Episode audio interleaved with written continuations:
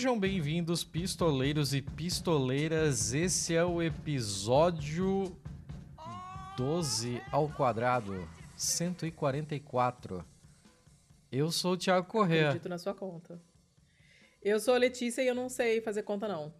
Há alguma. Mas acredito em você. É, 12 vezes 12 é 144. É isso aí mesmo. Novo. Então tá bom. bicho, bicho foda. Quem sou eu pra contestar? Eu sou uma pessoa que erra até fazendo conta na calculadora. Mas, enfim. Dona Letícia, sabe por que, que esse Oi. é o episódio 144? Porque o anterior foi 143. Exatamente! Adiantou meu movimento. Que gênios! Comenta aí sobre o episódio, velho. Olha, foi o episódio delicioso de gravar. O João é uma pessoa fantástica. A gente se divertiu pra caramba gravando, rimos pra burro. Todos os nossos, o pessoal lá do grupo da Pistolândia, todo mundo já quer andar com ele no recreio, porque ele é muito gente boa. E o papo ficou muito legal, muito leve, apesar do assunto ser um assunto bosta. E já entrou pra lista dos preferidos de uma galera, assim, então tô bem feliz com o resultado. A sua escolha de convidado, seu Thiago, como sempre, certeiríssima. Minha escolha é o cacete. Mais uma vez, fica o agradecimento aqui à nossa amiga Beatriz Alves. Porque se não Ah, fosse ela, esse episódio provavelmente não teria acontecido. Verdade. Mas você tem um olho bom pra essas coisas, né? Você tem. Ah, eu peço com as vai, coisas. mira, e- mira muito hum, bem. Peraí, Mira e isso aqui, isso aqui dá um episódio.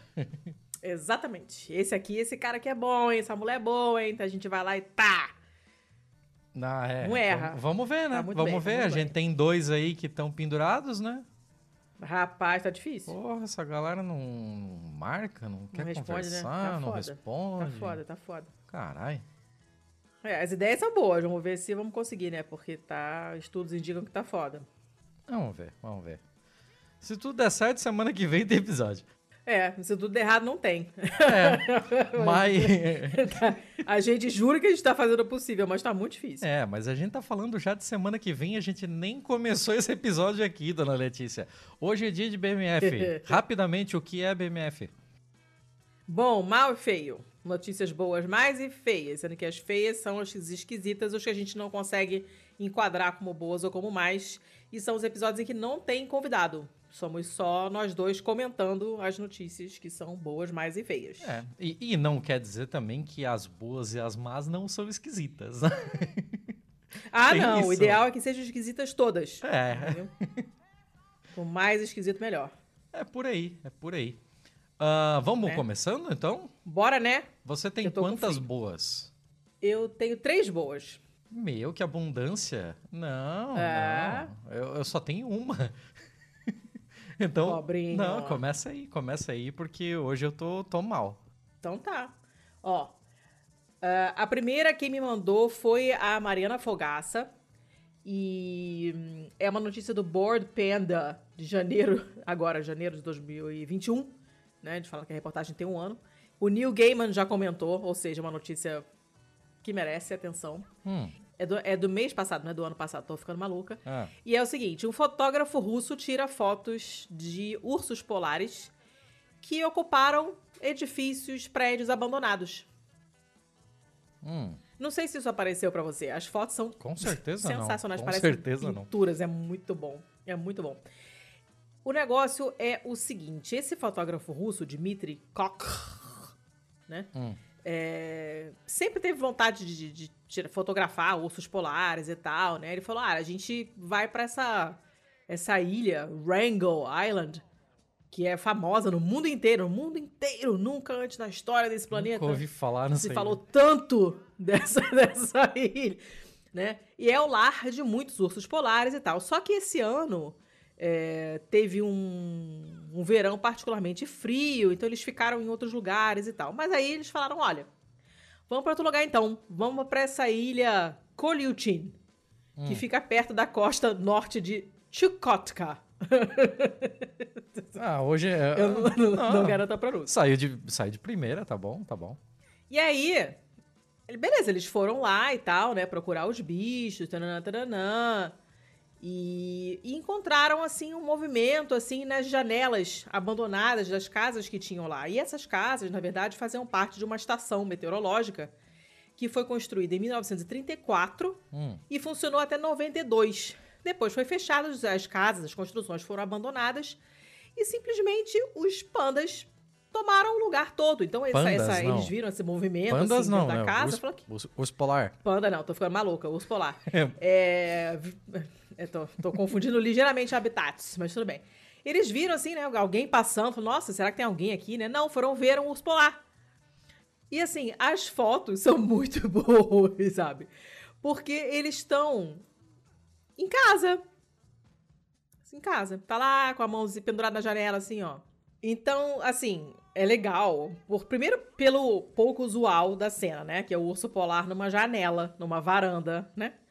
E segundo, porque como tá tudo muito velho e caindo aos pedaços, você tem um monte de texturas, pedaços, camadas diferentes das paredes aparecendo, hum. umas cores é, doidas, porque você tem, sei lá, líquen crescendo na parede e, e aquela cor da janela que você vê mais ou menos o que, que poderia ter sido essa janela azul, mas é aquele azul que já perdeu a, o pigmento e tá todo esquisito e tal. Então fica tudo com uma textura muito estranha e as fotos parecem quadros de verdade. Muito, quadros muito estranhos, porque você parece que você vê a, as pinceladas assim na, na, na, parede da casa, por exemplo, mas não são pinceladas. Tem uma textura estranha porque ali tinha um revestimento que caiu e aí apareceu forro por baixo e tal. E aí você tem um urso na janela e o outro na escada. Sabe? É um negócio muito estranho. Eu vou, eu vou acabar usando. Olha, primeira notícia, eu já sei que eu vou usar uma dessas Cara, fotos. Cara, que capa. doideira, eu tô vendo do, a foto aqui. Do episódio, porque é muito maneiro.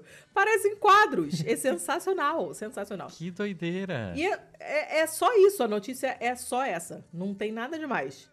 Mas as fotos são tão maneiras, né? O, o, e o cara depois ele conta, cara, é um lugar muito difícil de chegar, é, é o ponto mais é, ao leste da, do, do Mar Ártico russo ali, né, da costa do, do Mar Ártico. Então, é um lugar muito difícil de chegar. A gente teve que pegar um barco à vela. A gente, porra, cobriu mais de 1.200 milhas de, de, de, de, distância, uns lugares, umas, uns vilarejos super perdidos, uns bichos muito estranhos, um, vida marinha diferentaça, assim. A gente chegou nesse lugar lá na puta que o pariu e aí estão lá os ursinhos vivendo na cidadezinha, lá na Ursolândia. É muito, as fotos são muito legais. E acabou a notícia, ela é só isso, não tem nada demais, mas ao mesmo tempo ela é sensacional. E o Neil Gaiman é, tweetou, retweetou essa, essa notícia e falou assim: olha, eu não vou escrever uma história sobre isso, tá?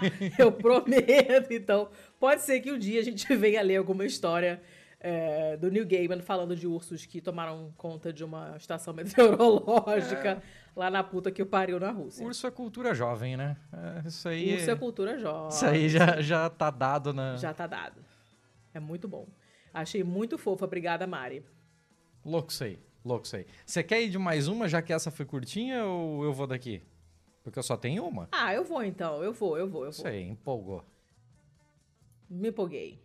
Bom, é uma notícia do Olhar Digital de do mês passado já. já gente, já, mês passado já é janeiro, tá? Já passou janeiro, acabou janeiro. Já era janeiro. Janeiro, nossa. Sim, mas tipo, se esvaiu como lágrimas na chuva, né? né?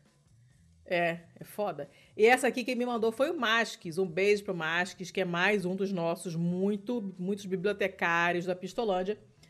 E é uma delícia de notícia também, olha só. Tô cheio de bichinho hoje, tá? Eita acho que tinha tempo pra eu trazer uns bichinhos. Hoje tô cheio de bichinho. Eu acho que eu não tenho bichinho hoje, não. Não, eu tenho um bichinho. Eu tenho um bichinho no feio depois. Oba! Oba, oba. Um texugo esfomeado descobriu 200 artefatos do Império Romano na Espanha. Ô, oh, porra. Como assim? Ele provavelmente estava procurando por comida. Hum.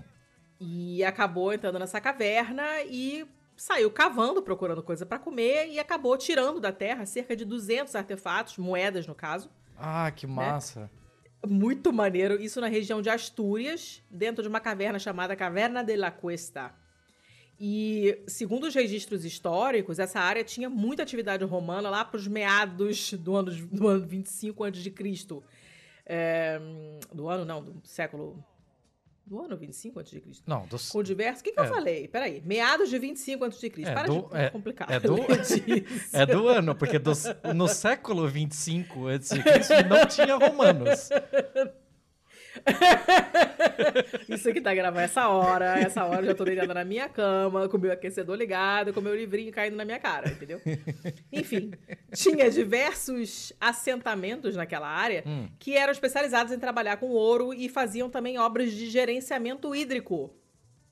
Que hoje, por sinal, era um bom dia para falar de gerenciamento hídrico, né? Pensando no que tá acontecendo em São Paulo com o Tatuzão, né? Destruindo a marginal. Mas Ali não rolou. gerenciamento hídrico que você Gerenciamento. diz, tipo, aquedutos? Eu não digo nada, quem tá dizendo é o artigo, ele não, men- não menciona nada além de obras de gerenciamento hídrico. Não sei. Ok. Se isso era só aqueduto, se tinha outra coisa envolvida, não sei te dizer. Eu vou assumir que são Mas- aquedutos. Você não vai assumir nada, você vai presumir. Para com isso. É, quem assume, assume a culpa por ter feito alguma coisa. Eu Enfim. assumo a culpa dos aquedutos também. Tá bem, mas não. Parem de falar o verbo. Assume não é assumir, é presumir. Só parem, caralho. Tá. Aí, os caras que descreveram essas coisas, né? Escreveram um paper, um artigo sobre essa descoberta, que saiu ali no Journal of Prehistory and Archaeology, eh, em nome da Universidade Autônoma de Madrid. E aí eles falaram que a maior parte das moedas vem do norte e do leste do Mediterrâneo. Desde Antioquia, que era uma parte da Turquia, Constantinopla, Turquia também, Tessalônica, que é na Grécia, inclusive eu estudei com uma menina que era de lá, em Perúdia. Ah, tinha moedas eh, eh, que passaram por Roma, Arles, Lyon, pelo menos uma delas veio do sul, de Londres. Coisa específica, moeda sul do de sul de Londres. Londres? Não entendi isso Ah, não, o, mas... o norte de É, Londres eu- tinha outra moeda? Olha, você já não entende, essa frase já não faz sentido às três da tarde. Imagina essa hora da noite? E como essa quantidade de moedas é grande, são 200 peças, é bastante coisa, Uhum. né? E também é, tem esse interesse arqueológico na transição no início do período medieval, faz com que esse tesouro seja uma coisa fora do comum. E aí eles chutam que esse, te- esse texugo, eu ia falar esse tecido, ó, ó, ó, o Danada, esse porque, texugo. porque eu, eu ouvi Universidade Autômata de Madrid e ela era tipo um Transformer, assim, ela era Neon Genesis Evangelion. Tamo, tamo muito bem, tamo muito bem. Olha, ouvintes, a tendência é piorar, porque no, do fim do mês pra frente eu vou, vou ter trabalho em horário proleta, só vou gravar à noite, então vai ser essa maravilha sempre. Pelo menos eu vou ter desculpa toda vez que eu falar merda. A desculpa vai ser estou com sono. Bom, mas eles acham que o Texugo provavelmente encontrou essas moedas em janeiro do ano passado, porque teve uma nevasca ali naquela região da Espanha, lembra que deu uma merda danada e tal? Não, Soterrou não as sementes e as frutas todas e o bicho saiu procurando comida em outros lugares onde normalmente ele não, não precisava procurar tanto assim. Hum. Começou a escavar um monte de coisa, achou um ponto um pouco mais arenoso e foi ali que ele conseguiu entrar pela caverna, né? Só que moeda não dá pra comer, né? Aí se escavou, as moedas ficaram pra fora e ele foi embora pra outro lugar, enfim, mas as moedas ficaram lá e depois, pouco tempo depois, uma pessoa ali da região que estava explorando a caverna encontrou esse tesouro. E os arqueólogos é, falam que provavelmente essas moedas foram guardadas ali em um momento de instabilidade, é praticamente um dinheiro no colchão, porque no século Hum. A região das Astúrias foi invadida várias vezes pelos suevos, um povo germânico é, que vinha ali do, do que hoje é a Alemanha, né? Uhum. Eles acabaram estabelecendo algumas comunidades ali na região e depois foram expulsos pelos visigodos, mas é, durante essas invasões o pessoal ficou com medo e começou a esconder esse dinheiro, pra, né? Esconder dinheiro no colchão mesmo, cara. Cavaram um buraco ali ou deixaram numa, num, sei lá, esconderam na- na- no, no pote onde ficava o pão de forma, eu não sei. E aí essas, essas moedas ficaram, foram soterradas, né, pelo um tempo, pela, pela areia, pela terra e tal, e quem achou foi um fucking texugo. Louco isso aí. E eu achei muito, muito maneiro, porque assim, qual a probabilidade disso acontecer, né? Eles colocaram o Texugo como um dos autores do paper, não? Coitadinho, eu acho que só não colocaram porque não, não- devem ter achado o Texugo que fez isso, né, pra perguntar o nome dele. Enfim. Mas achei muito maneiro, muito legal. Massa, massa. Já pensou? Legal. E era só isso. Mas eu achei tão maneira. Gostei. Deixa eu aproveitar que você falou sobre Hum. isso para jogar uma dica completamente fora de contexto. Quer dizer, que seria fora de Ah. contexto se não fosse pela sua notícia.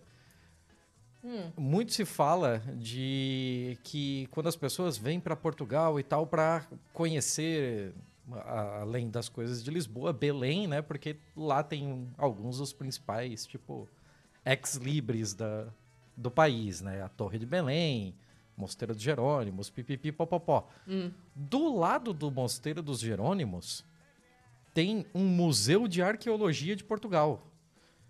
Hum. E ele é muito subvalorizado, diria eu, porque ele tem uma coleção muito interessante de coisas. E eu estive lá semana passada e posso dizer sobre uma sala inteira que eles têm só sobre joalheria. Só sobre Ah. trabalhos em metal mesmo. Então eles começam a partir da idade do ferro em diante, né? E foi aquela sala completamente explodiu a minha cabeça, assim, porque eu nunca pensei, eu nunca cogitei na minha puta vida que no fim Hum. da idade do ferro, início da idade do bronze, já tivesse a existência de trabalhos tão rebuscados em metal.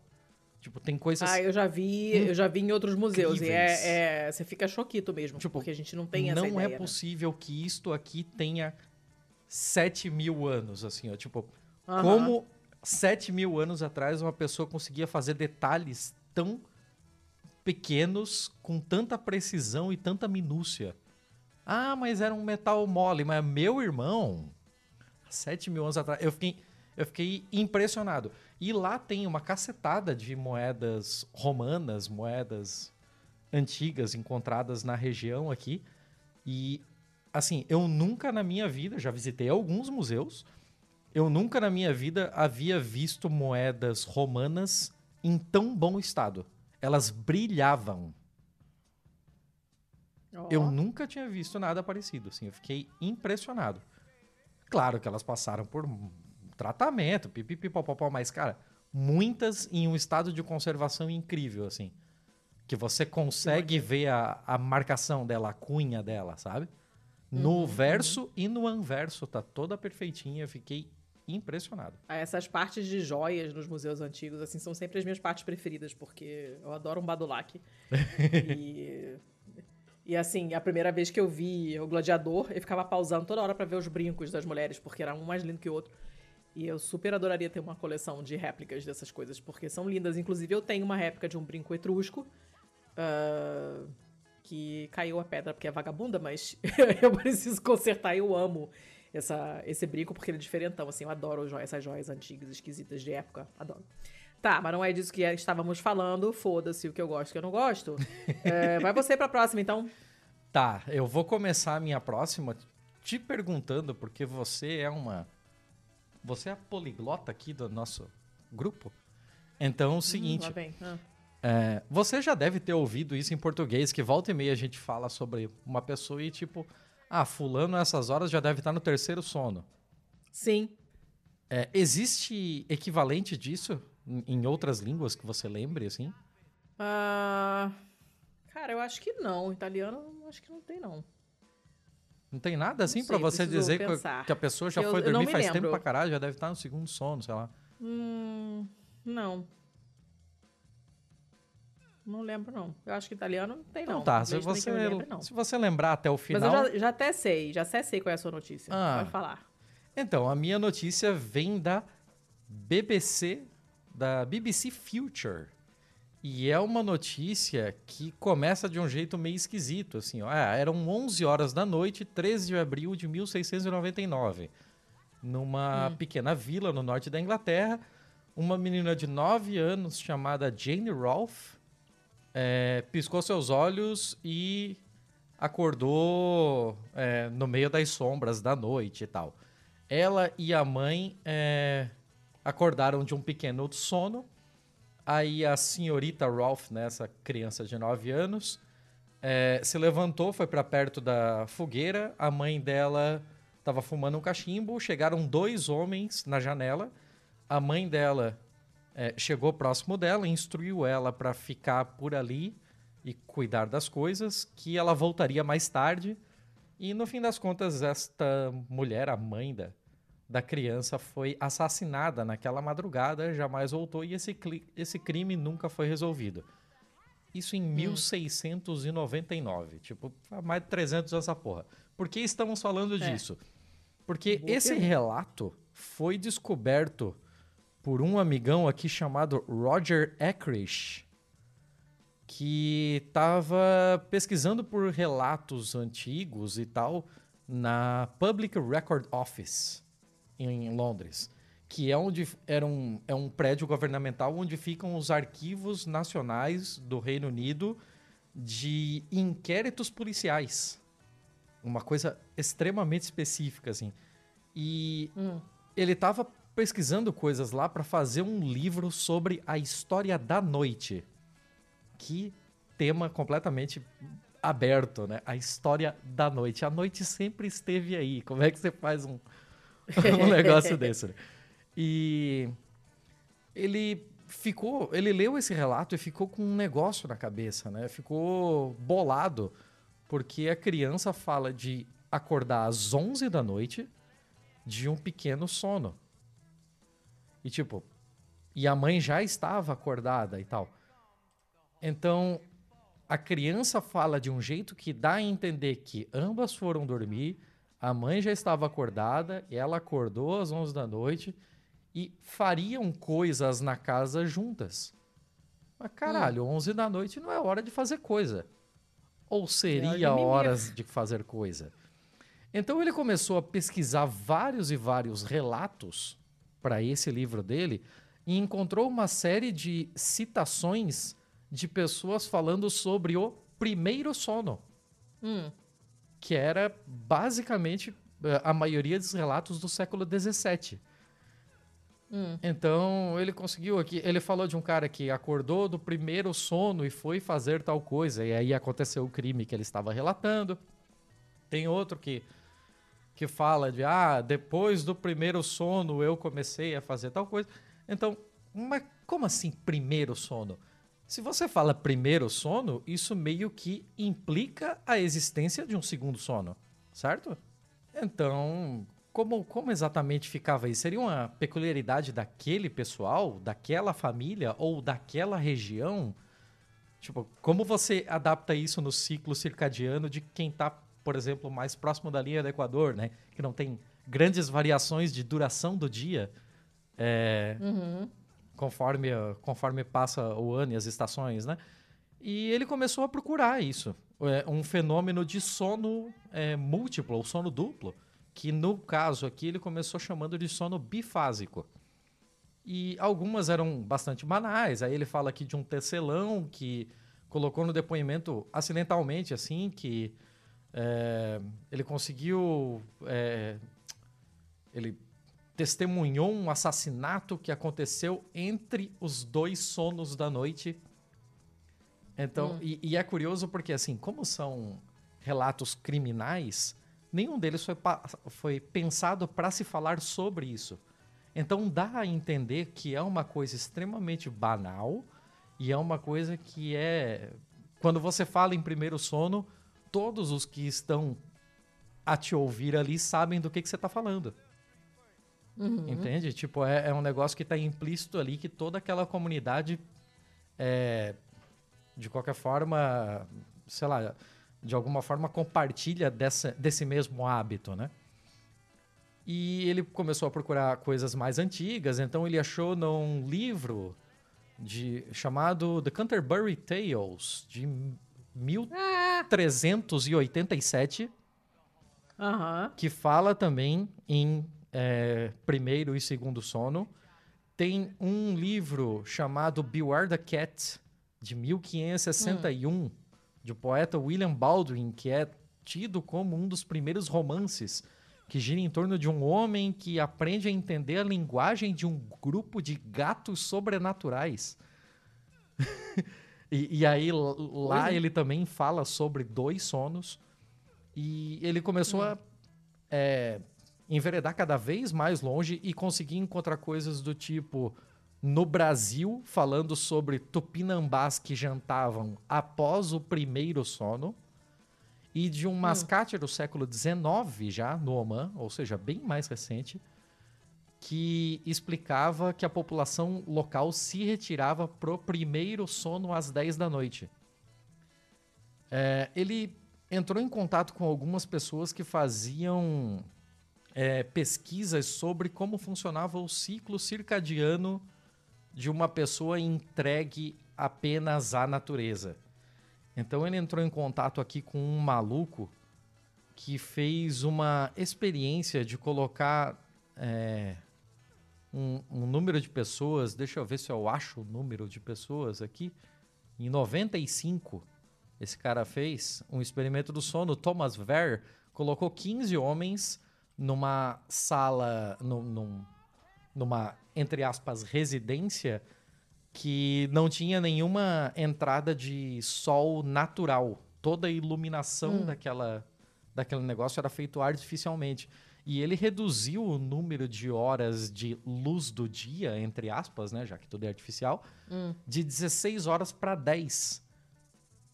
E nesse resto de tempo é, que estava escuro, eles ficavam confinados num quarto é, envolto pela escuridão e não tinham permissão nem para tocar música, nem para se exercitar.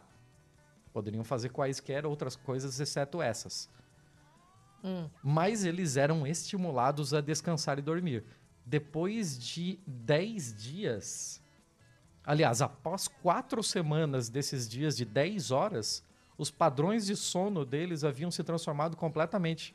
Eles não dormiam mais um sono inteiro como a gente faz, né? Eles dormiam um sono ah. de um trecho, acordavam, passavam um período de uma a três horas acordados e depois é, dormiam de novo e o, o novo momento de acordar acabava coincidindo com o período de nascer do sol.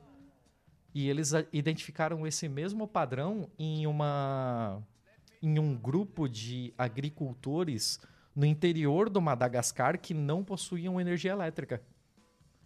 Ah. Então passou-se a entender que é, numa questão biológica, numa questão até de evolução, o corpo humano é feito para dois sonos menores e não para um sono maior. A gente se adaptou a um sono maior por vias de capitalismo, por vias de é, colocar as nossas as nossas atividades do dia em determinadas caixinhas em que todo mundo está no mesmo horário fazendo as mesmas coisas, né? Sim, uniformizar o nome, o nome dessa matéria é O Hábito Medieval Esquecido de Dois Sonos. E, inclusive, eles tinham um nome para esse período entre um sono e o outro, que em inglês era o hum. watch, que a gente aqui tem como vigília. Sim, olha só. Então, tipo, não é exatamente um termo que nos é desconhecido, né? A vigília, inclusive, é algo muito, é, muito é, usado e, e, reconhecido pela religião, né? Muitas delas têm hábitos de vigília, é, determinadas ordens monásticas e tal, tem coisas que devem ser feitas durante a vigília. Então, à, meia-noite inicia o serviço de fazer tal coisa. É, é um, uma leitura bem interessante aqui, que está falando é, sobre o livro desse cara. Ele lançou um livro sobre isso, é, chamado. Ah, peraí. Cadê o nome do livro do jovem? O nome do livro dele é At Day's Close. É, A History of Nighttime. É, Roger Eckrich. Eckrich. E-K-I-R-C-H. Hum.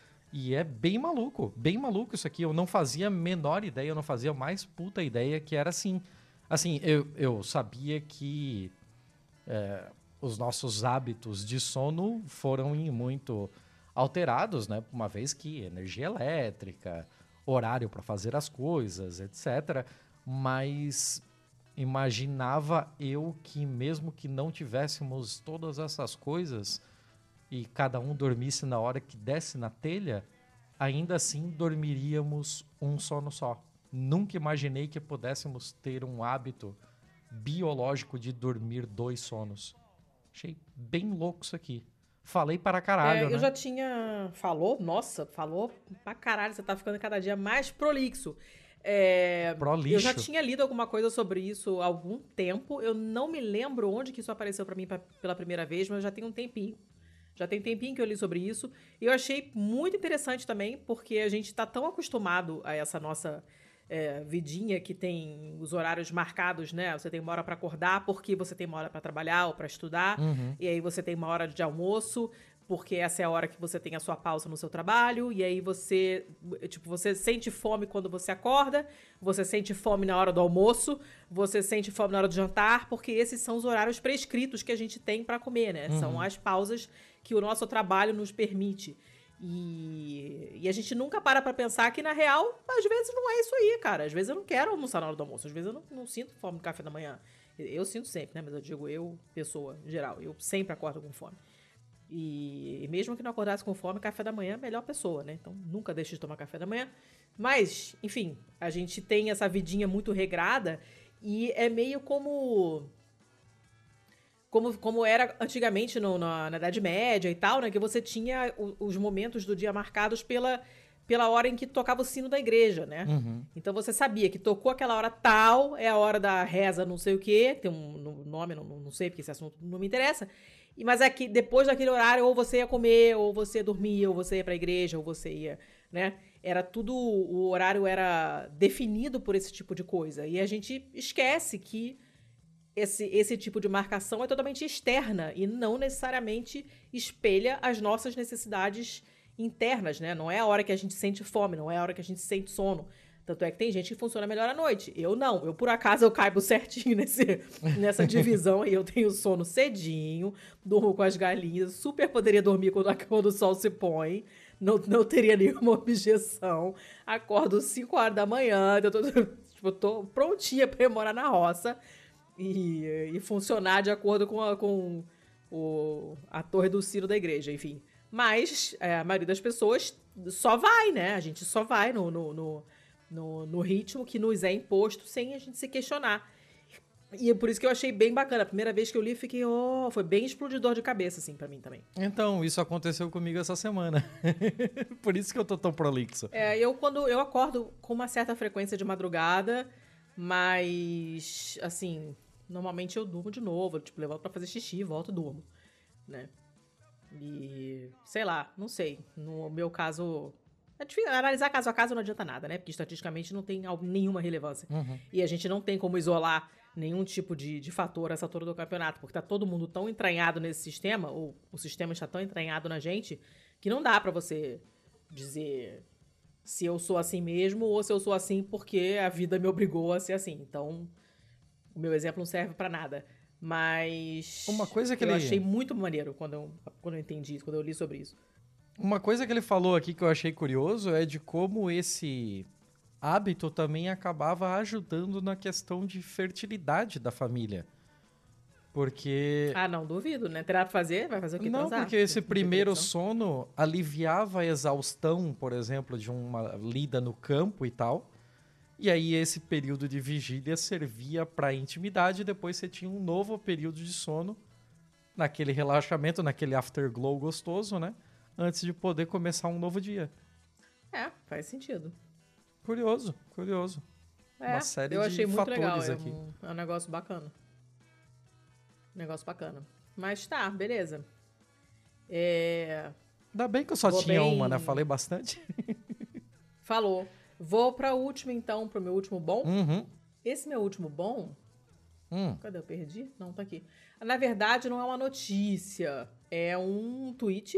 Esse que me passou foi um dos nossos Elvises, né? A gente tem uma densidade demográfica de Elvises muito grande na Pistolândia, que são dois. E, e ele me passou esse, é um, esse, esse. Não é um fio, é um, é um tweet mesmo. Que na verdade veio do Reddit.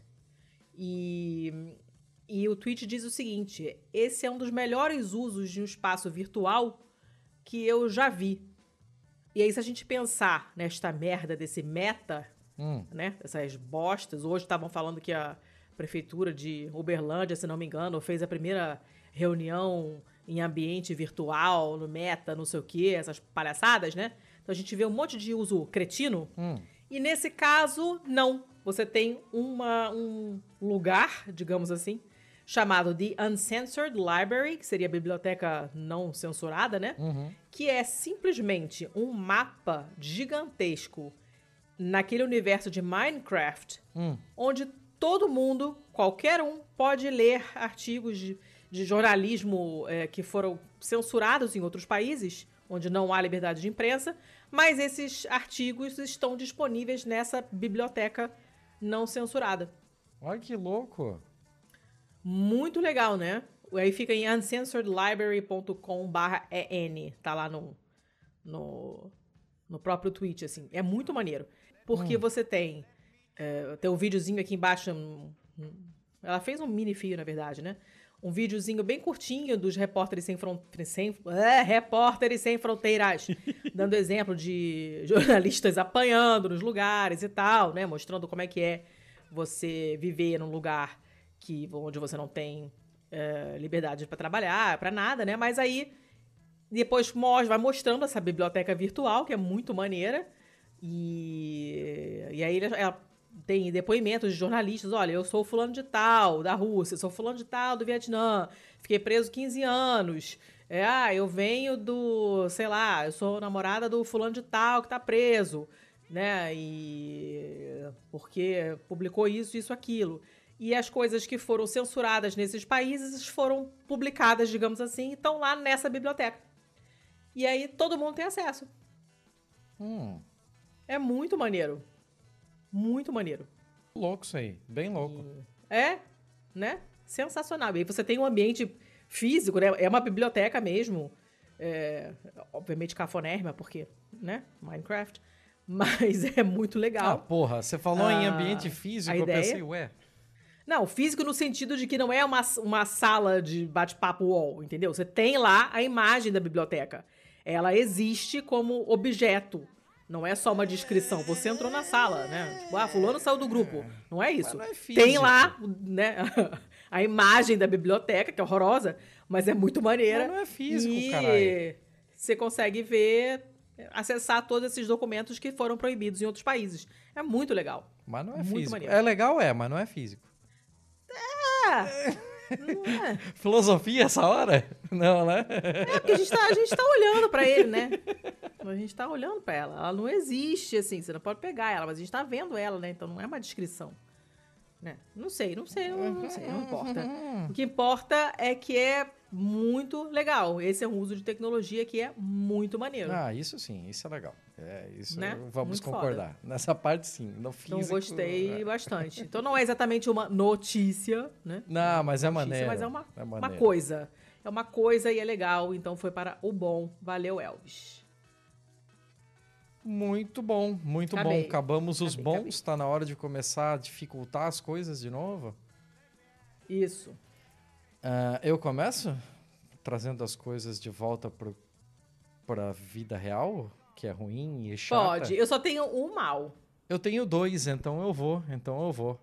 Começa você. Tá. Eu vou começar com um que é, a notícia é da Deutsche Welle, mas eu vi pelo Poder 360, então eu vou linkar Uia. o Poder 360. E a notícia é a seguinte: livro identifica quem teria delatado Anne Frank aos nazistas. Uh, eu tava vendo hoje com a Carol um filme sobre isso. Sobre isso, sobre a Anne Frank. E olha só, até hoje não se sabia, né? Até, até hoje não. Até um pouquinho de tempo atrás. a notícia de 17 de janeiro, então até 17 de janeiro não sabia. Mas é, sempre existiu, né, essa, essa polêmica de tipo, ninguém exatamente sabe como os nazistas conseguiram chegar na Anne Frank e tal, né? É, descobriu o esconderijo dela, que era no sótão, lá na Holanda. Não vamos falar sobre isso aqui. É, e um segundo livro publicado nessa semana, com base numa investigação liderada por um ex-agente do FBI, acabou desvendando depois de seis anos de pesquisas detalhadas. É um grupo de 30 investigadores que identificou e o, o delator, o X9 aqui da nossa amiguinha Anne Frank, seria um notário judeu que hum. ele é o principal suspeito desse mistério aí de quem traiu Anne Frank, a adolescente alemã, tá, tá, tá, tá, tá, tá explicando coisas que. Pé. Uh, eles encontraram informações que corroboram a tese numa carta anônima. De acordo com a investigação detalhada no livro A Traição de Anne Frank, é, o notário chamado Arnold Vandenberg é, deve, pode ser revelado o esconderijo de Anne Frank em Amsterdã. Ele deu aos ocupantes alemães. Nossa, eu estou lendo tudo errado, eu estou todo cagado, né? É, vou... tá, olha, quem, quem tá velha e dorme cedo sou eu. Uh, a, tua, a tua desculpa tem que ser outra. Eu. Porque você está em outra categoria. Parece até que, sei lá, eu bebi um pouco de vinho, mas eu tava trabalhando até agora ah, há pouco, sabe? Então, tipo, é. não pode ser hum. isso, porque eu não estaria bebendo em horário de trabalho. Mas parece, né? Parece. não sei. ok. Não quero é, saber. Vamos ah. lá. Eu vou refazer essa frase aqui, porque ficou terrível. Ficou. De acordo com a investigação detalhada no livro Traição de Anne Frank, da autora canadense Rosemary Sullivan, o notário judeu Arnold Vandenberg pode ter revelado o esconderijo de Anne Frank em Amsterdã. Ele deu aos ocupantes alemães uma lista com os locais onde os judeus estavam escondidos em troca de salvar a sua própria família. Então, olha só que até na porra da traição dela, você pode levar para um lado de que, porra, o cara fez, mas não foi totalmente uma pau no cozice, né? Para salvar a família, não sou capaz de julgá-lo. É foda. É. É foda, né? É, é, dureza, dureza. Então, tipo, por isso que ela tá no mal, assim, porque imagina o quão terrível é você viver uma ocupação dessa e ter que fazer coisas terríveis para tentar salvar a pele dos que você ama, né? É, é assim, é terrível o que aconteceu com a Anne Frank, mas não é menos terrível você levar pessoas ao limite de ter que fazer coisas desse tipo. A evidência hum, que, que levou a, a suspeita desse notário é uma cópia de uma carta anônima que Otto Frank, o pai da, da Anne, né, recebeu em 46. Uhum. E nessa carta é mencionado o nome desse notário, e segundo a equipe de investigação, essa pista era conhecida, mas não havia sido analisada de forma aprofundada. Eu me pergunto por quê. Já tem um certo tempinho, né? Desde o 46. É, uh... já deu, né? Deu, deu tempo. Talvez porque o Vandenberg era membro do Conselho Judaico, que era um órgão administrativo que os nazistas forçavam os judeus para é, a estabelecer para organizar as deportações. Então, por isso, tinha muitos contatos e foi inicialmente protegido da deportação. Mas em 44, a proteção dele foi removida. E por isso ele acabou por divulgar os esconderijos de várias famílias judias como um ato de, fazendo isso, é, estender o período de proteção dele e da sua família, né? Para que ele uhum. para que ele tivesse alguns arreguinhos a mais. É, esse investigador do FBI aqui, chamado Vince Pancock, é, desempenhou um papel fundamental nessa investigação. No entanto, ele é cauteloso e afirmou que 77 anos depois do fim da Segunda Guerra Mundial, ainda não há certeza absoluta. A teoria tem uma probabilidade de mais de 85%, mas não é possível cravar que foi o nosso amigo aqui, Vandenberg, que que dedurou a Anne. É, o hum. Museu Casa de Anne Frank afirmou que os resultados da investigação são uma hipótese fascinante, mas que, que, requerem mais análises. Né? O diretor executivo do museu, que é o Ronald Leopold, disse que dúvidas permanecem, especialmente sobre a carta anônima. Né? Isso que é foda, porque a carta não tem, não tem autoria, então, tipo... Não. É, não dá para dizer se talvez fosse alguém fazendo isso por vingança, talvez fosse alguém tentando tirar de si próprio a responsável. Não sei, é difícil. E é preciso ter muito cuidado de marcar alguém na história como traidor da Anne Frank, né? Porque é, você coloca em cima dessa pessoa, de sua memória, e, pô, é um caso de 70 anos atrás, você tem descendentes vivos, né? Então, colocar uma pecha dessa em cima uhum. de uma uhum. pessoa é uma responsabilidade muito grande. Você não pode simplesmente jogar isso sem um, sem uma análise muito minuciosa do que você está fazendo. O objetivo da investigação, entretanto, não era acusar ninguém, só resolver esse mistério de um ponto de vista histórico mesmo, né? E em 4 de agosto de 1944, os nazistas detiveram a família, que então acabou por ser deportada para Auschwitz. Em 30 de outubro de 44, a Anne Frank e a irmã dela, Margot, foram levadas de Auschwitz para Bergen-Belsen, né? E a Anne morreu lá no início de 45. Só o pai da, da, da Anne, o Otto Frank, que sobreviveu né, ao fim da guerra. E aí uh, a secretária dele, que era Miep Gies, que guardou o diário da Anne e deu ao empresário só depois do fim da guerra. Aí ele dedicou depois o resto da vida dele é, a, a falar sobre o legado da filha, a construir essa, essa história da filha dela, né, pra, até para manter viva a memória dela, e não só a memória dela, uhum. mas os, os horrores da guerra, é, de um ponto de vista que a gente não costuma ver. Né? A gente vê ali movimentações militares, a gente vê grandes batalhas, a gente vê os líderes. Cara, e uma criança de, sei lá, 13, 14 anos escondida no sótão de uma casa no meio da Holanda, assim, né? É um ponto de vista completamente diferente e é realmente um documento histórico fodaço, o Diário da Anne Frank. Imagino que todos já tenham lido o Diário da Anne Frank, né? Pelo amor de Deus. Carol adora. Inclusive, ela estava vendo esse filme hoje porque ela queria reler, mas deixamos em Curitiba, acho.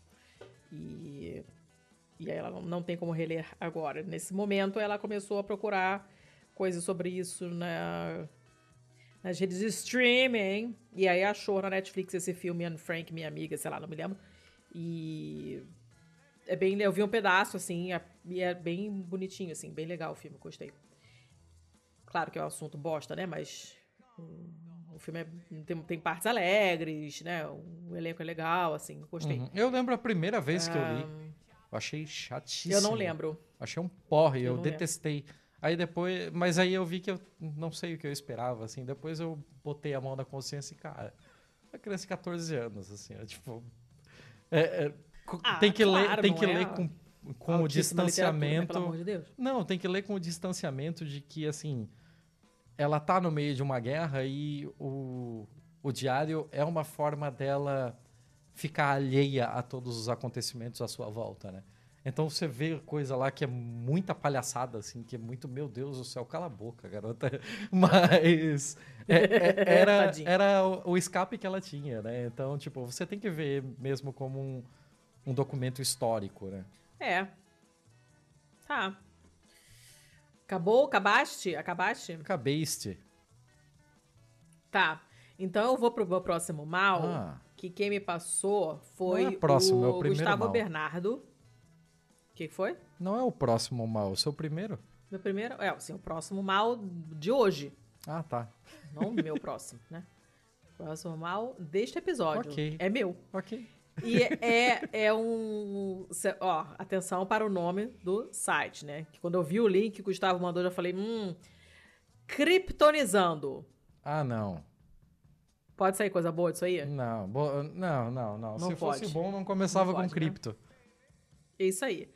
Mas a, a manchete é a seguinte: criptojogos caem 99% e investidores se desesperam. Vou ter que morar na rua. Bah! Como assim? Assim, eu fiquei em dúvida entre colocar no mal e no feio, sabe? Mas Ai, cara, não sei. Eu botei no mal porque me deu uma certa pena. Ai, porque não sei. Talvez tá. eu estivesse precisando vamos, do mal. Vamos... E aí coloquei no mal. vamos começar do comecíssimo? O, vamos começar do comecíssimo. exatamente é um criptojogo? Ah, isso você tá, tá pedindo muito, cara. Tá pedindo demais. É tipo aquele eu Axie só... Infinity? não sei, eu não jogo nem paciência, Thiago. Eu não entendo nada de ah, jogo. Ah, é um universo que não me pertence. É, mas você teve. Cara, esse, Deus, tudo nesse artigo é absolutamente pavoroso. Olha só. Hum. Depois da recente queda geral do mercado de criptomoedas, né? com a maior parte dessas moedas corrigindo mais de 50%, incluindo o Bitcoin e o Ethereum, Ethereum, não sei como é que fala isso, Fala, rolou Clayton. o estouro de mais uma bolha no mercado, que é o mercado de criptojogos barra metaverso barra NFTs. Cara. Vai, só, vai, só vai. Até agora, Ah. até agora só falei merda, só de coisa horrível. Ah. Com diversos criptoativos promissores despencando 99%. Hum. Próximo parágrafo também só tem coisa ruim. Esse foi o caso do CryptoCars, CryptoPlanes e CryptoGuards. Jogos, jogos que se tornaram populares entre a comunidade de brasileiros. Olha, olha, saca o nível. Só o grupo do Telegram Brasil desse jogo CryptoCars tinha 30 mil pessoas. Peraí que eu vou entrar agora. Eu vou entrar agora. CryptoCars. Brasil. Como é que escreve essa porra? É cripto com Y? Cripto com Y, tudo junto. CryptoCars. CryptoCars Brasil. Tem 27 Achou? mil aqui. É, Tem um outro quase 30 CryptoCars aqui que só tem 14. Tem um CryptoCars Brasil não oficial que tem 19. Ge- ah, nossa, gente. Pra você ver. Olha, olha como é que complicou o negócio, como é que foi ruim pros investidores. Hum, O CryptoPlanes, tá? Tinha chegado a uma máxima de mais de 6 dólares. 6 dólares. Agora está cotado a 0,023. nossa, mãe do céu.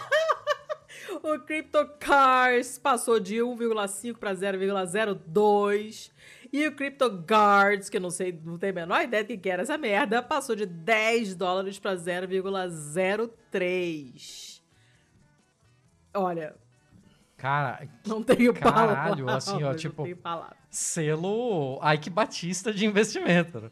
Isso! E aí, nesses grupos de Telegram e WhatsApp, o pessoal tá surtadíssimo. Né? Esses investidores estão desesperados porque estão perdendo suas economias, estão falando, olha, não é brincadeira, eu fui à falência, vou ter que morar na rua, não sei o quê. O outro falando pros, pros amiguinhos, não se matem. Nananana. Aí, o artigo continua. Era golpe?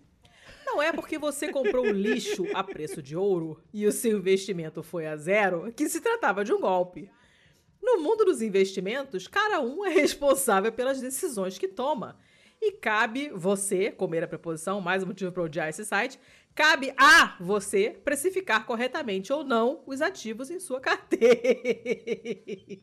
Gente, é maravilhoso. Olha, tudo errado, tudo errado. Aí eles falam que você pode criar, qualquer um pode criar uma criptomoeda, né?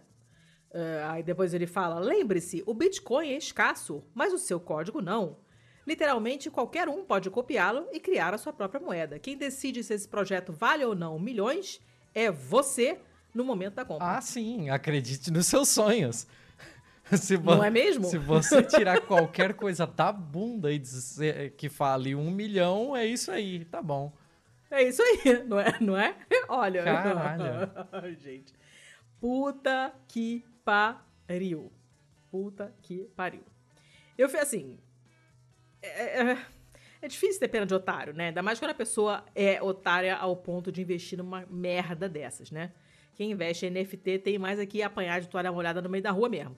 Mas, por outro lado, eu fico imaginando as famílias dessas pessoas, entendeu? Porque eu imagino que é, homem deve ser a maioria dos otários que caem nessa merda, né? Só tem E- homem, só tem homem. Eu tô rolando aqui ainda. Eu tô aqui dentro do tudo. negócio ainda. Olha lá. Aí você perde tudo, e aí? Tu vai pagar teu aluguel como, Chuchu? E a escola das crianças? E o plano de saúde? Como é que tu vai fazer? Ca- Porque você caralho. investiu no CryptoGuards. Então, assim, é um estrago.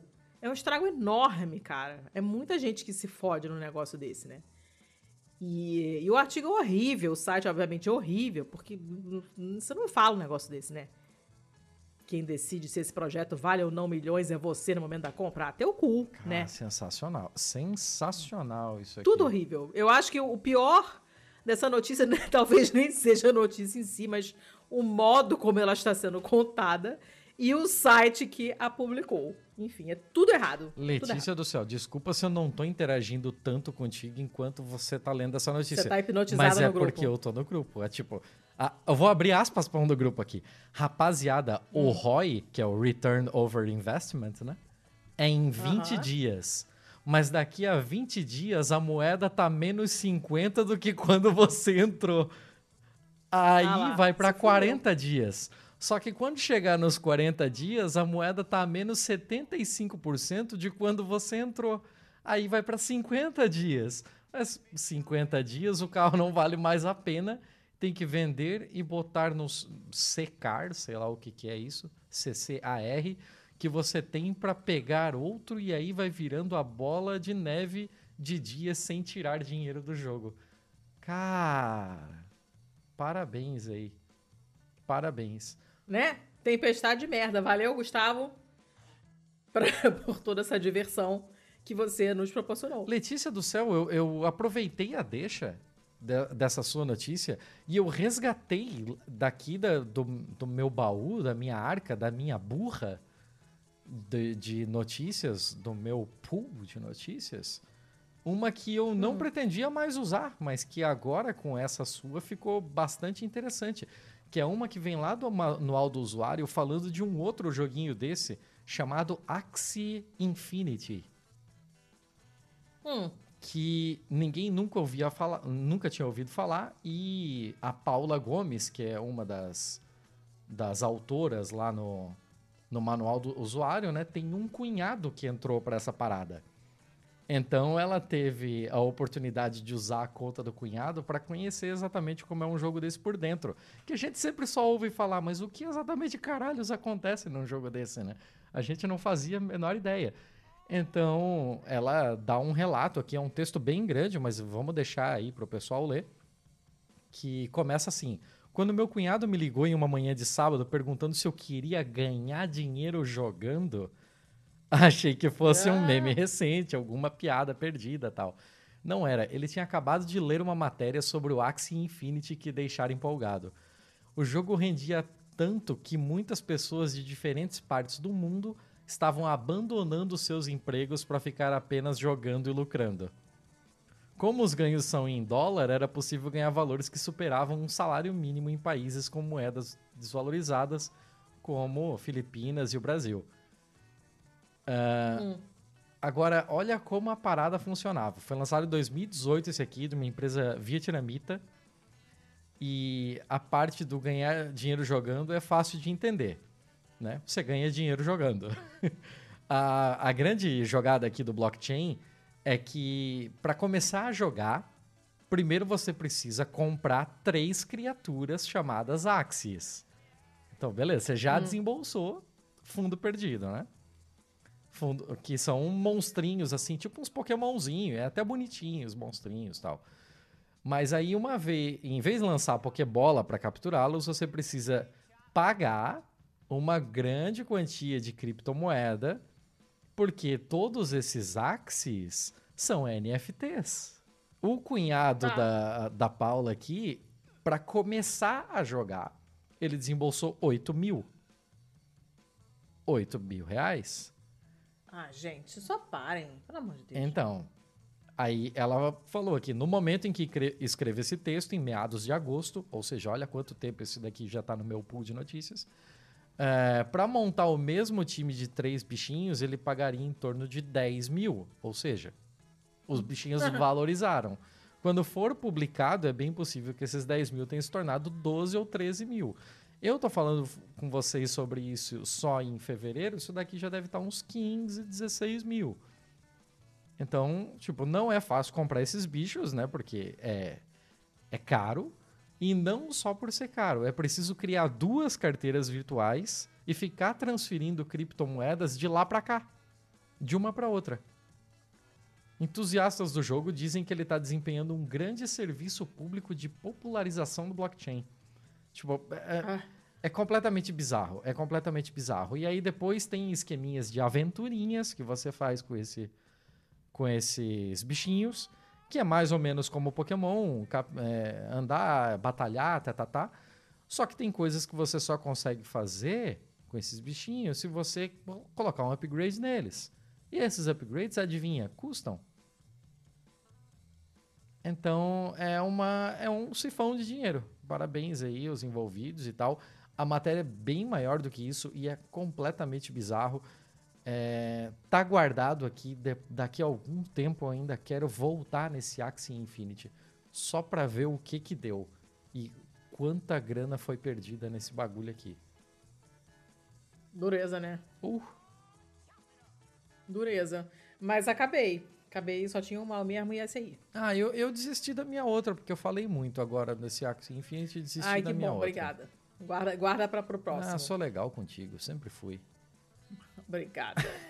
não, não sempre foi, não, mas agora eu agradeço. Vamos para os feios, eu tô com sono. Vamos, Vamos para os feios. Você tem quantos? Três. Eu tenho quatro. E eu tenho, oh, e eu tenho começa... um que, assim, ó, tem que ser o último. Ele é completamente bizarro. Oba, é então tá. Então começa você. Então vou começar levinho, vou começar levinho. Falei que tinha uma notícia de bichinho. Um cachorro de rua foi foi salvo de um Ah, caralho, como é que traduz isso? É um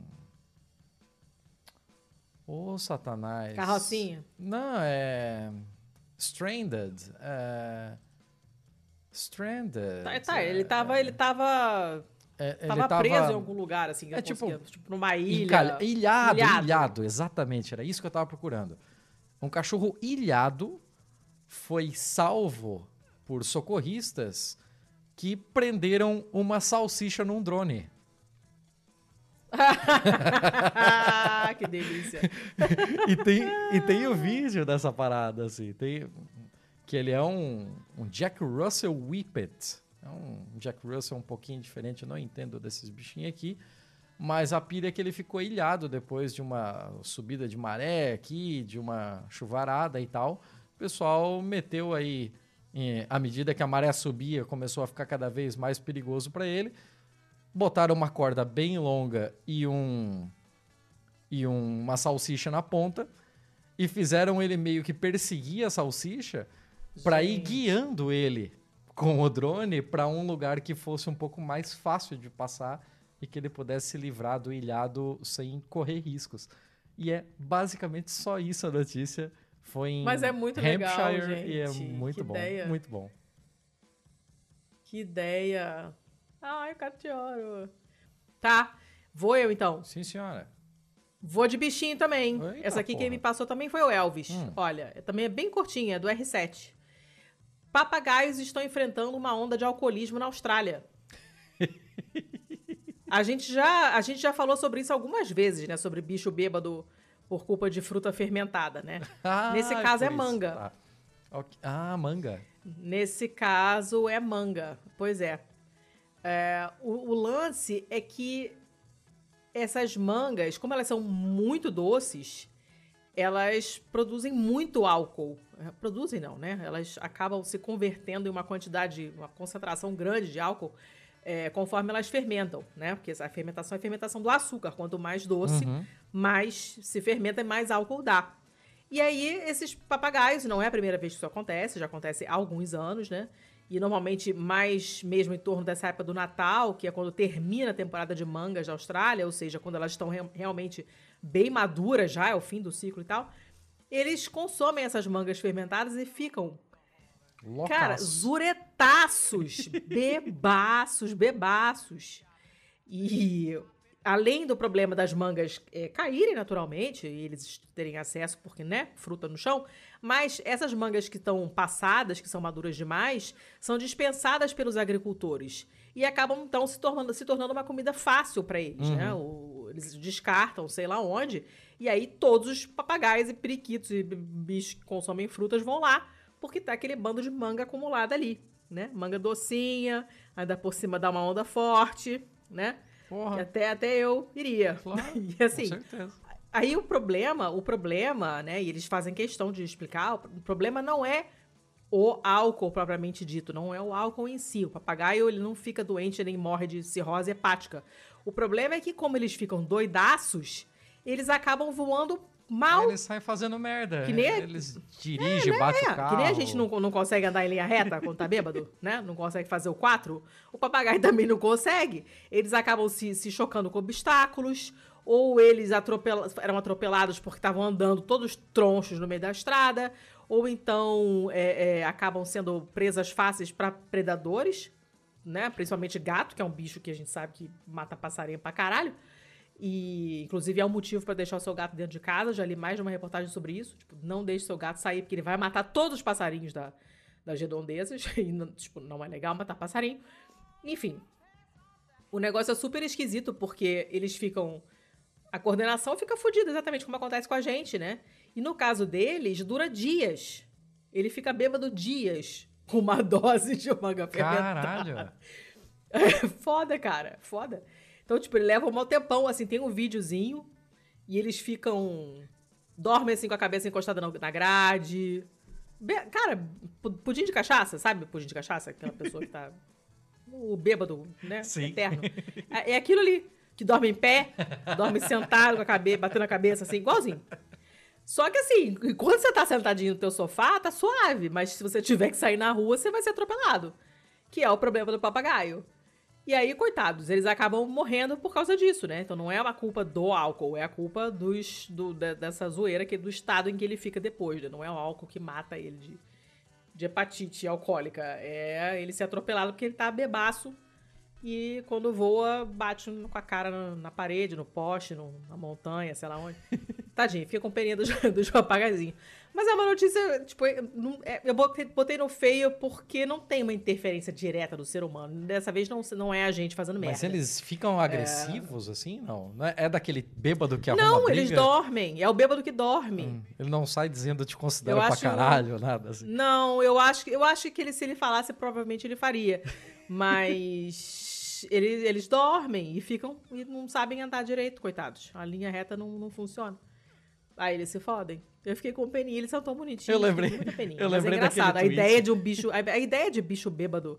é, sendo que não foi ninguém que deu lá a cerveja pro bicho, que é coisa erradíssima, óbvio, né? Mas porque comeu uma maçã fermentada ou uma manga fermentada, eu acho engraçado. assim. Ah, eu tenho o Até panda, porque, né? O panda aparentemente, que sempre eles, parece que tá do bêbado. Ponto, é, e do ponto de vista metabólico, parece que eles sabem lidar. Tipo, a coisa dura um certo tempo, mas tudo bem. Se ele tiver um lugar seguro pra ficar, aquilo, a ressaca passa. Uhum. O problema é eles saírem na rua. Então, se beberem, não voem. Acho que essa é a, é o- essa é a frase motivacional do He-Man dessa notícia. Então tá. E acabou, era só isso mesmo. Eu lembrei daquele tweet de uma, de uma veterinária falando que recebeu um papagaio e que a dona falou que não sabia o que tinha com ele, porque ele sempre, sempre parecia desanimadinho agora, né? Mas em casa ele Hum. tá super tranquilo. E ela falou que a alimentação dele era boa, comia fruta, Ah, comia sim. cereal e tal. Aí foi a mulher ficar. Ir embora, deixar o papagaio sozinho É com a veterinária e ele, neném quer pãozinho. Neném quer biscoito? é muito bom. Eu amei, essa história é muito boa. Papagaio sapadex. Ah, meu Deus Tá. do céu. Tá. É, Acabei, vai pra próxima tua aí. beleza, eu vou quebrar um pouco o, o clima é, engraçadinho, porque essa daqui é realmente meio esquisita, é meio bizarra. E ele vem do Nossa Viagem, que é um segmento dentro do, da página do UOL, dizendo que o presidente do Turcomenistão ordena Uh. fechamento da Porta do Inferno. Qual a porta do inferno? Aquele buracão? Exatamente, é aquele buracão. Aquele buracão. É um- uma cratera conhecida por Porta do Inferno, né? Que se formou na década de 70 durante um deslizamento de terra que era resultante de uma expedição soviética de perfuração do solo para obter gás. Eles começaram a furar para achar gás e só acharam fogo. o bagulho simplesmente deslizou e hoje é uma cratera gigantesca que desde que é, abriu-se na década de 70 nunca deixou de emanar gás. Isso é É maravilhoso, gente. muito, surreal. completamente surreal, assim. E em um anúncio televisionado, né, o presidente... Ah, meu Deus do céu, peraí. O que, que é? Não, O nome do presidente é difícil, eu preciso me concentrar. É o Oh. Ber... Berdimukamedov.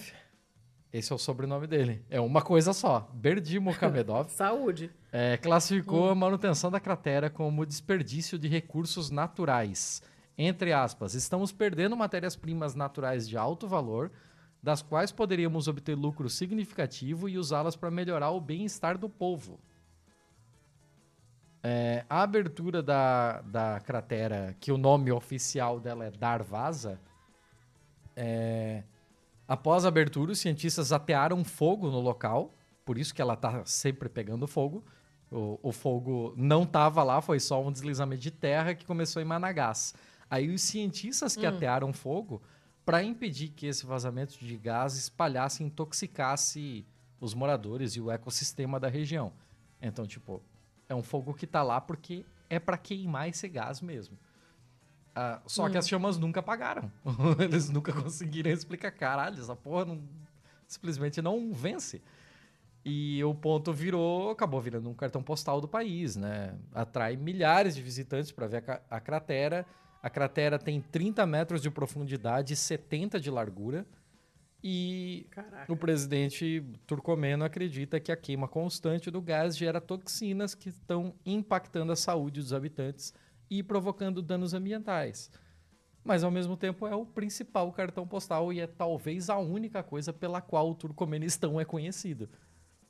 Então, é, fica no feio porque é aquele negócio. Cara, ele me, ele me apresenta alguns, alguns argumentos que, de fato, são um pouco são um pouco convincentes, né? Como tipo, porra, o tempo todo jogando gás, pegando fogo, não parece a coisa mais ambientalmente correta do mundo.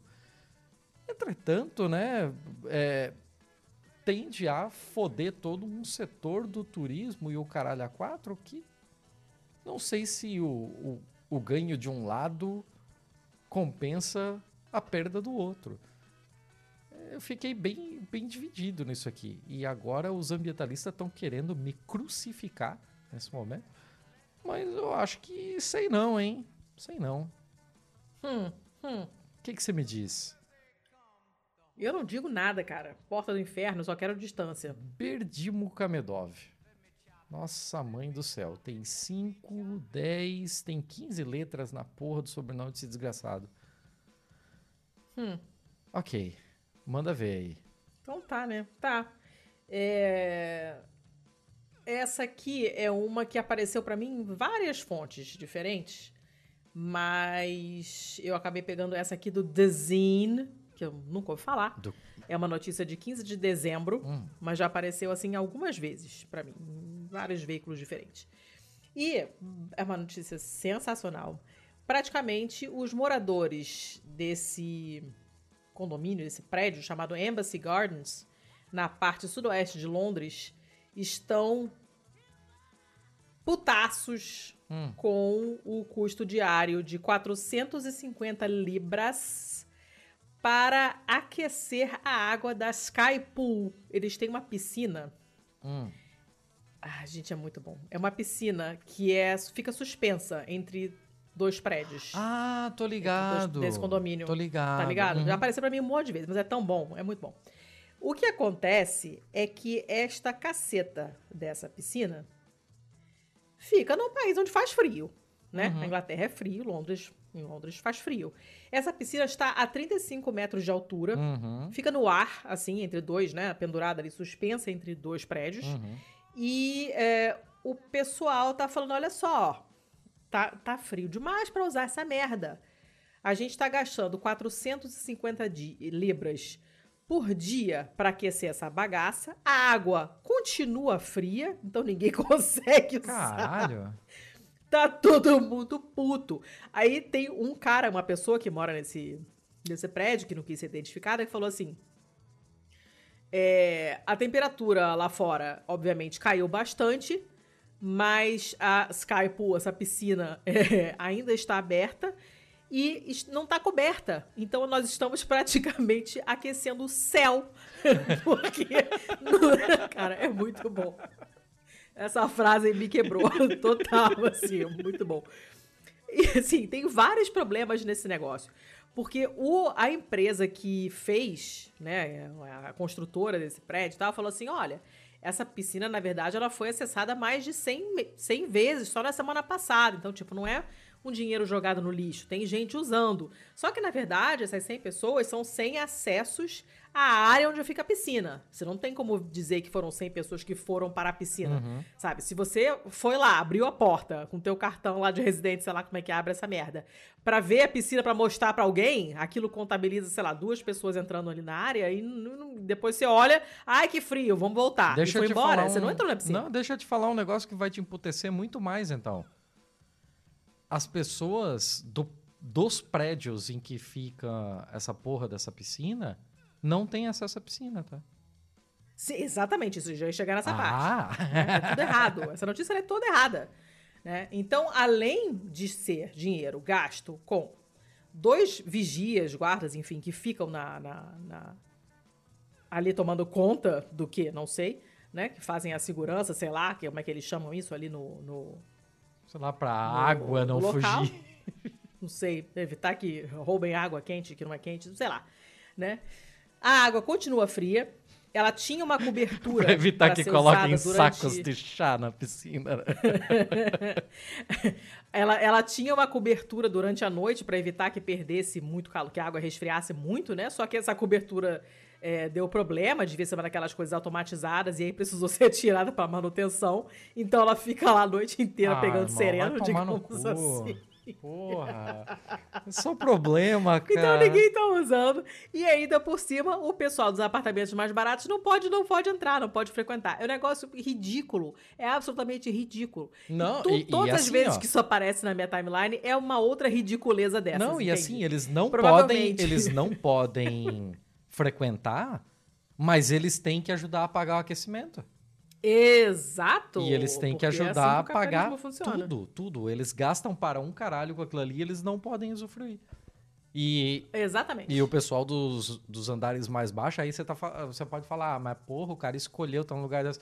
É, tem uma parada na, na Inglaterra, em vários outros lugares também tem, de que alguns, algumas unidades de um empreendimento imobiliário precisam ser reservadas e é como se elas fossem vendidas uhum. para o governo, para que o governo redistribua elas ou é, faça um novo tipo de financiamento com juros extremamente mais baixos para uma faixa é, populacional que não conseguiria pagar para estar ali, né? Então, tipo, tem uhum. gente que tem um custo de vida muito mais baixo, mas que por conta do apoio governamental conseguiu adquirir uma unidade nesta porra deste prédio e que fardo, que cruz que essa pessoa vai carregar. Infelizmente ela caiu nesse prédio. Porque esse prédio, cara, qual é a dificuldade de fazer uma piscina no chão? Qual é a dificuldade? Não, tem uma piscina. Ah. Tem uma piscina no chão. Não, então você não, paga duas vezes. Não. Você paga pra piscina coberta e paga por esta merda. Ah, cara, vai tomar no cu. Essa piscina serve basicamente para quem tem drone ficar tirando foto do alto, entendeu? Não. E você fala, ah, eu moro nesse prédio. Não, tem que picaretar essa merda. Entendeu?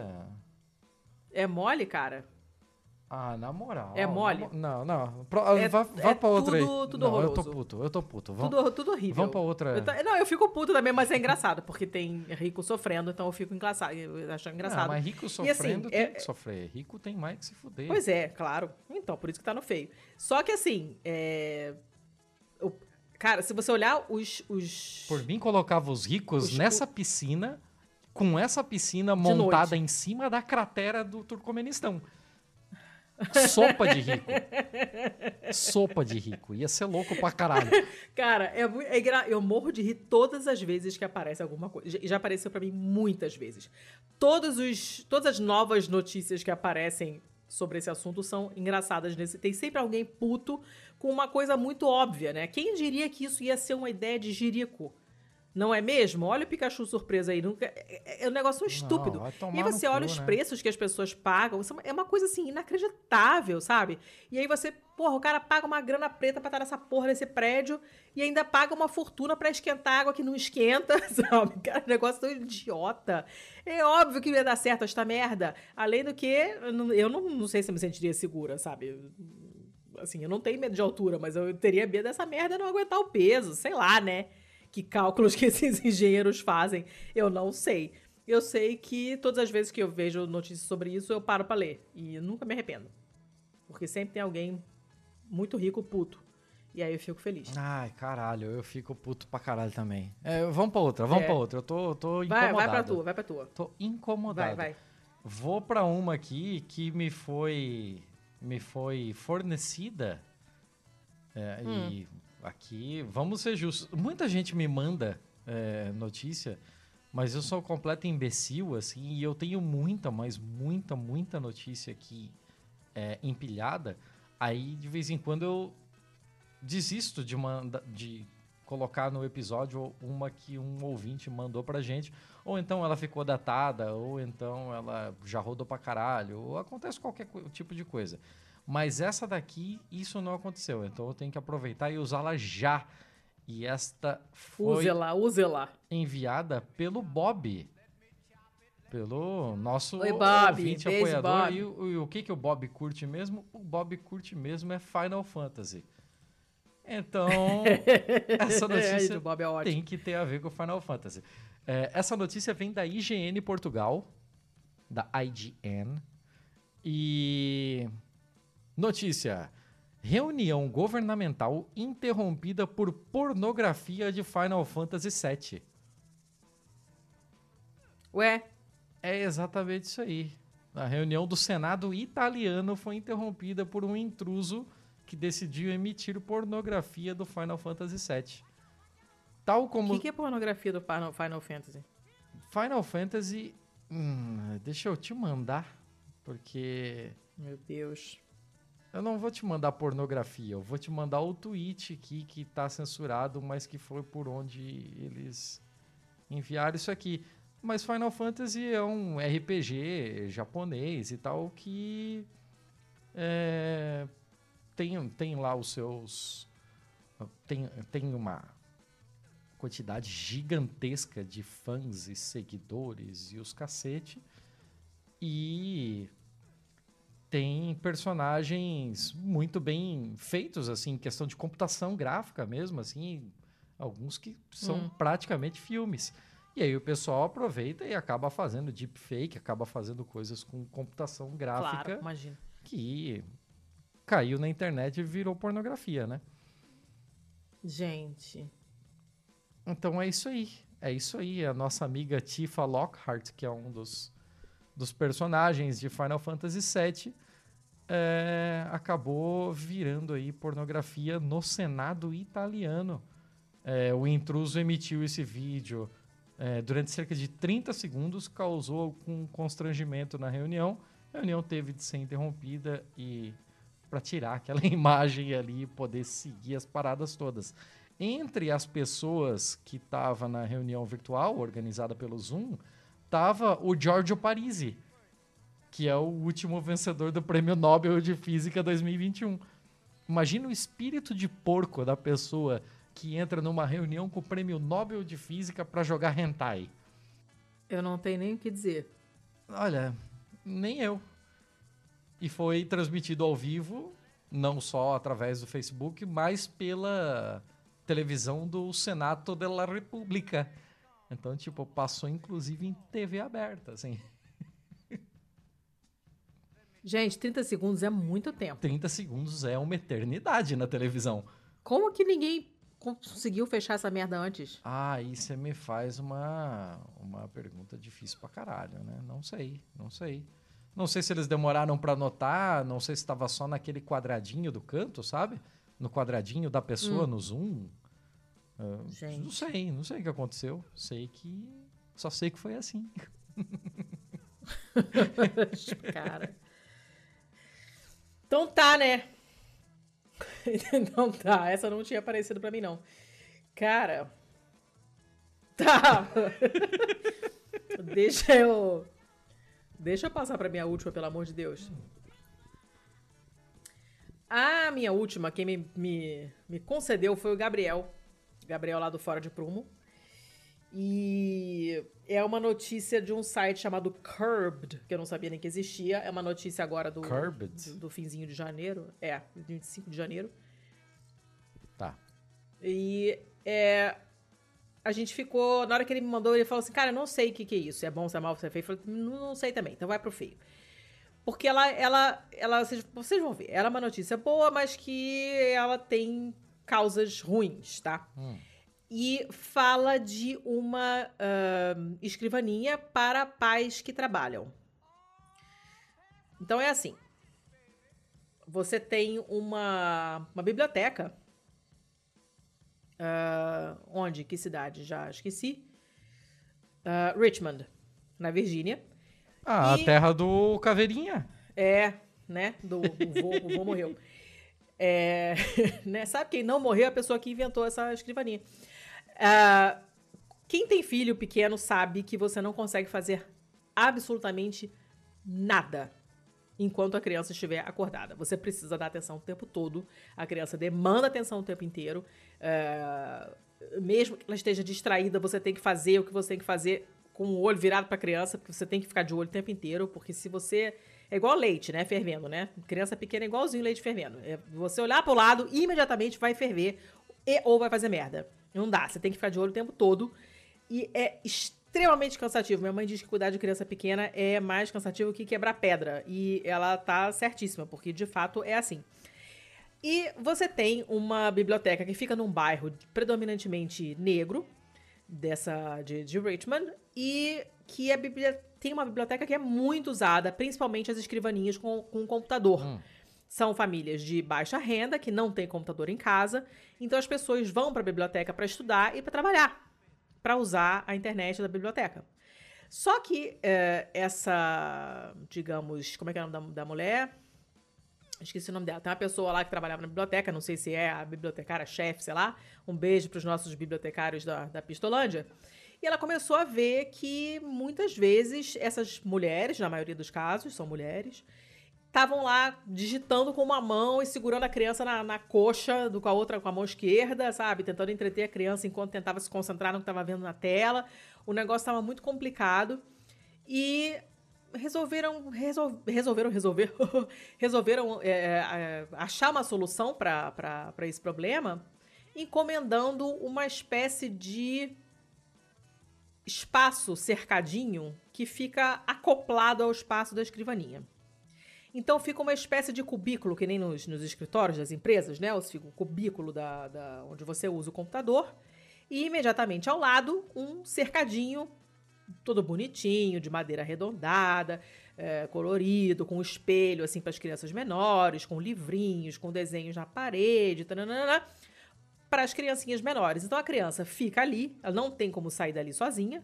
Então a pessoa, o pai, provavelmente a mãe que está usando ah, o computador ali do lado, não precisa se preocupar com a segurança da criança, consegue fazer as coisas é, sem ficar o tempo inteiro com a atenção voltada na criança.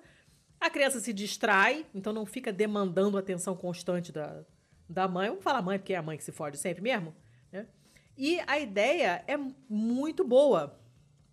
Tô vendo boa aqui, tô vendo a imagem Que aqui, no dia que inauguraram esse negócio, fizeram uma festa, né, para apresentar o novo produto, o novo negócio lá, o novo design lá da, da biblioteca. Uhum.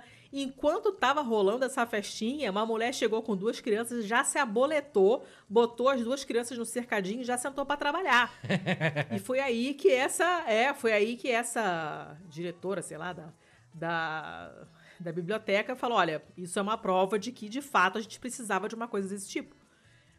Porque é muito difícil você conseguir fazer qualquer coisa com criança Uhum. e as pessoas acabavam ou não vindo ou o tempo aqui não rendia o suficiente porque era justiça ficar prestando atenção na criança, sim, né? Sim. Enquanto estavam tentando trabalhar ou É, estudar eu tô vendo a imagem aqui, e bem bonitinha, assim, bem maneira. bem bonitinho. Ele é todo muito bem pensado. Ele é. eh, ele tem esses buraquinhos, assim, né? Tem vários círculos cortados, assim, no, Hum. nas laterais, né? Porque criança gosta de ficar brincando de esconde-esconde, né? De olha no buraco, aí vê uma coisa, vê, não vê. E enfiar o dedo no buraco, jogar brinquedinho, não sei o quê, né? É, de criança se distrai com muito pouco. O material, ele é todo tratado de uma forma que ele aguente é, tratamentos para desinfecção múltiplos, né? Principalmente agora, em tempos de Covid, a gente uhum. acaba limpando tudo muito mais vezes e, e, coisa e tal, né? Então, vira uma coisa resistente, robusta para resistir a esse tipo de limpeza pesada com frequência. É, são todos materiais não tóxicos, né? Tem coisas coloridinhas, é tudo muito bem pensado, muito legal. O, é, a empresa que fez o negócio, né? Que fez o design, é, decidiu que ia fazer a parada open source. Então você não é um projeto que eles ganham dinheiro com o projeto. Você pode pegar e fazer também do uhum. jeito que uhum. você quiser, pode mexer nele, é muito bacana. Massa. Tem vários, é, vários acabamentos diferentes, tem algumas configurações diferentes, né, de tamanho, de posição com relação à escrivaninha e tal. Muito, muito legal. Depois que apareceu esse negócio, a empresa está sendo soterrada de pedidos de vários setores diferentes, não só bibliotecas. Ah, que massa. Imagino, né? Imagina universidades, né? Uhum. Até escritórios mesmo, sei lá, né? Achei bacana, né? Só o problema aqui é que a gente sabe que isso só existe porque as pessoas não têm rede de apoio. Por isso que essa notícia está no feio. Porque se por um lado é uma, uma solução muito legal para um problema que é um problema muito sério de fato, que é você não ter o que fazer com as crianças enquanto você precisa trabalhar e, ou estudar. Por outro lado, você só precisa de uma solução dessas porque você não tem rede de apoio. Uhum. Né? Certamente. Se você se você tivesse um, um, toda uma estrutura do governo, uma creche legal, né? Não um estacionamento de criança, uma creche bacana, com uma estrutura legal, um depósito. né? A preço acessível, possivelmente grátis, onde você pode deixar o seu filho e tal né? Ou você tem a possibilidade de ficar um período longo sem trabalhar para poder tomar conta da criança nos primeiros anos de vida, como é na Suécia, por exemplo, né? uma licença maternidade paga longa, maternidade e paternidade. Se você tivesse é, uma divisão é, igualitária dos serviços domésticos, do peso do trabalho doméstico, não seria necessário uma coisa desse tipo. Uhum. Então esse é o lado ruim da notícia, né? Esse problema, ele, ele foi resolvido momentaneamente enquanto você está ali na biblioteca, mas o problema persiste e é um problema que não deveria existir, na verdade, né? Não deveria existir esse problema. Claro, claro. É, né?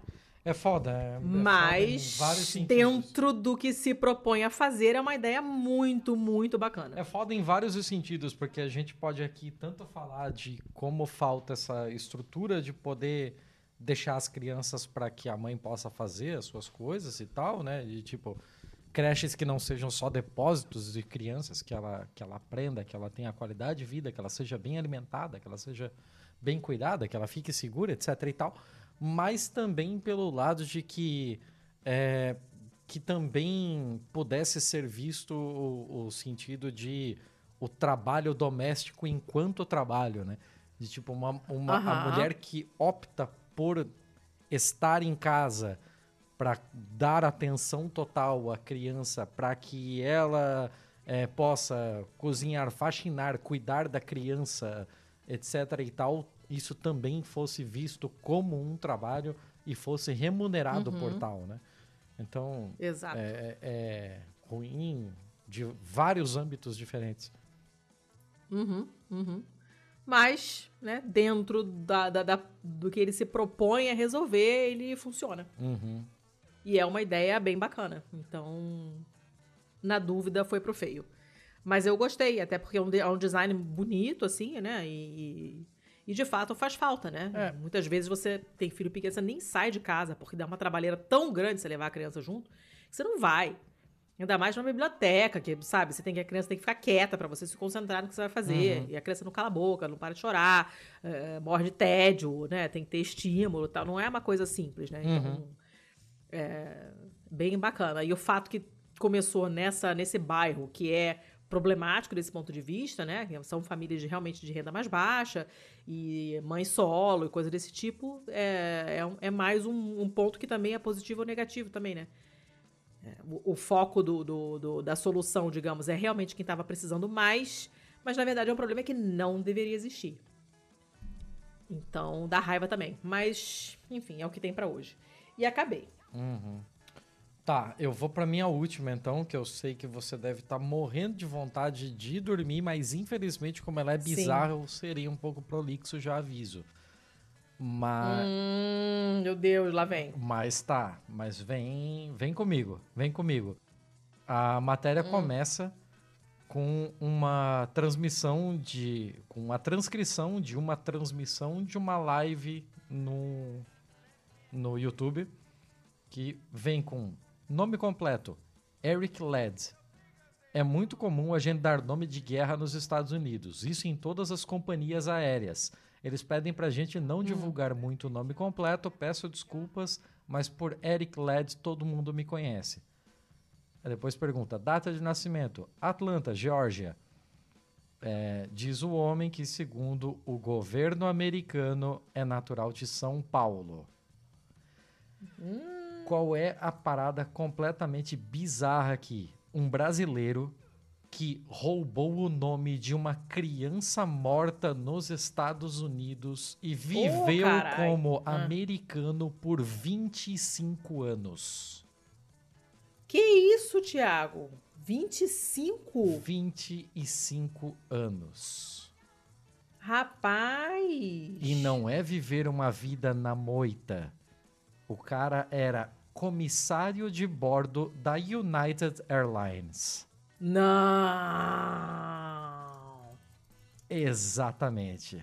Exatamente. Não, Se, como assim? Segundo o Departamento de Estado americano, o nome dele é Ricardo César Guedes. Uh, ele conta que o Ricardo, ou Eric, ele conta que nasceu nos Estados Unidos, mas filho de mãe brasileira. E aqui ele se hum. confunde hum. e diz que meio que os dois, pai e mãe, são brasileiros. Como assim? Como assim meio que os dois? Como meio que, é. meu filho? Isso não existe. Aí ele falou que ele falou que nasceu nos Estados Unidos, mãe brasileira, mas foi criado em São Paulo. E aí ele arremata dizendo que se considera paulistano, mas que voltou aos Estados Unidos aos 22 anos para trabalhar com aviação. Hum. Hoje ele está preso e, segundo o governo americano, por roubar a identidade de William Erickson Led. Esse sim, nascido em Atlanta, Georgia, em 1974 que morreu em um acidente de carro antes de completar 5 anos de idade. Jesus. É completamente bizarro. Ele fez a carreira dele da aviação, ele obteve passaporte americano, casou lá, comprou uma série de bens fingindo ser americano durante mais de 25 anos. E eu, atualmente ele era considerado comissário sênior, chegou a participar de voo humanitário da, em meio à retirada das tropas do Afeganistão, essa que a gente teve recentemente. Cara, como assim? Em agosto. É, ele é fã da Apple, então ele já apareceu em vários veículos jornalísticos brasileiros, inclusive na Folha, sempre com o nome de Eric Led. E por que, que ele sempre aparecia? Porque ele era sempre o primeiro da fila a comprar a nova versão do iPad em Nova York. Ah, meu filho, vai tomar Pegava 30 horas Falta de fila e tal, ia, ficava lá e aí o desocupado da Falta folha ia lá. Vai lavar, vai lavar lingerie à mão. Ele vai. era extremamente ativo na comunidade brasileira de aviação, participava de evento, dava palestra. Ele, assim, ó, ele. Nunca se escondeu, ele né? Nunca se escondeu. Nunca se escondeu. Não se sabe exatamente como esse cara conseguiu a identidade da criança morta mas, segundo o governo americano, ele entrou duas vezes no país com o nome brasileiro e visto de turista, em 94 e 96. Aí, no ano dessa segunda viagem, ele conseguiu emitir um número de seguridade social, né, o, o equivalente do CPF deles lá, né? E hum. com o nome já do, do garoto morto, em 96. Ele entrou com o nome brasileiro e enquanto ele estava lá, ele conseguiu emitir um documento com o nome do garoto morto. Gente. E aí? E aí, no ano seguinte, em 97, ele foi contratado pela United, usando o nome do garoto morto. Ele já tinha feito curso de comissário de bordo no Brasil. Só que nos cursos de comissário de bordo do Brasil, ele usava o nome dele brasileiro. Então, nesse momento aqui, em alguma coisa, ou houve uma falha muito grande da United Airlines, que não fez as verificações de fato dos cursos dele, né? Ou houve uma falsificação incrível de documentos aqui é, para que ele conseguisse é, colocar nos, nos cursos dele né, o nome do americano que ele usurpou. E aí o primeiro hum. passaporte americano dele ele tirou em abril de 98. Conseguiu renovar passaporte sem susto. É, pediu alterações várias vezes, seis vezes. Porque ele sempre. Gente. Porque ele sempre pedia mais páginas por conta da profissão que viajava muito, né?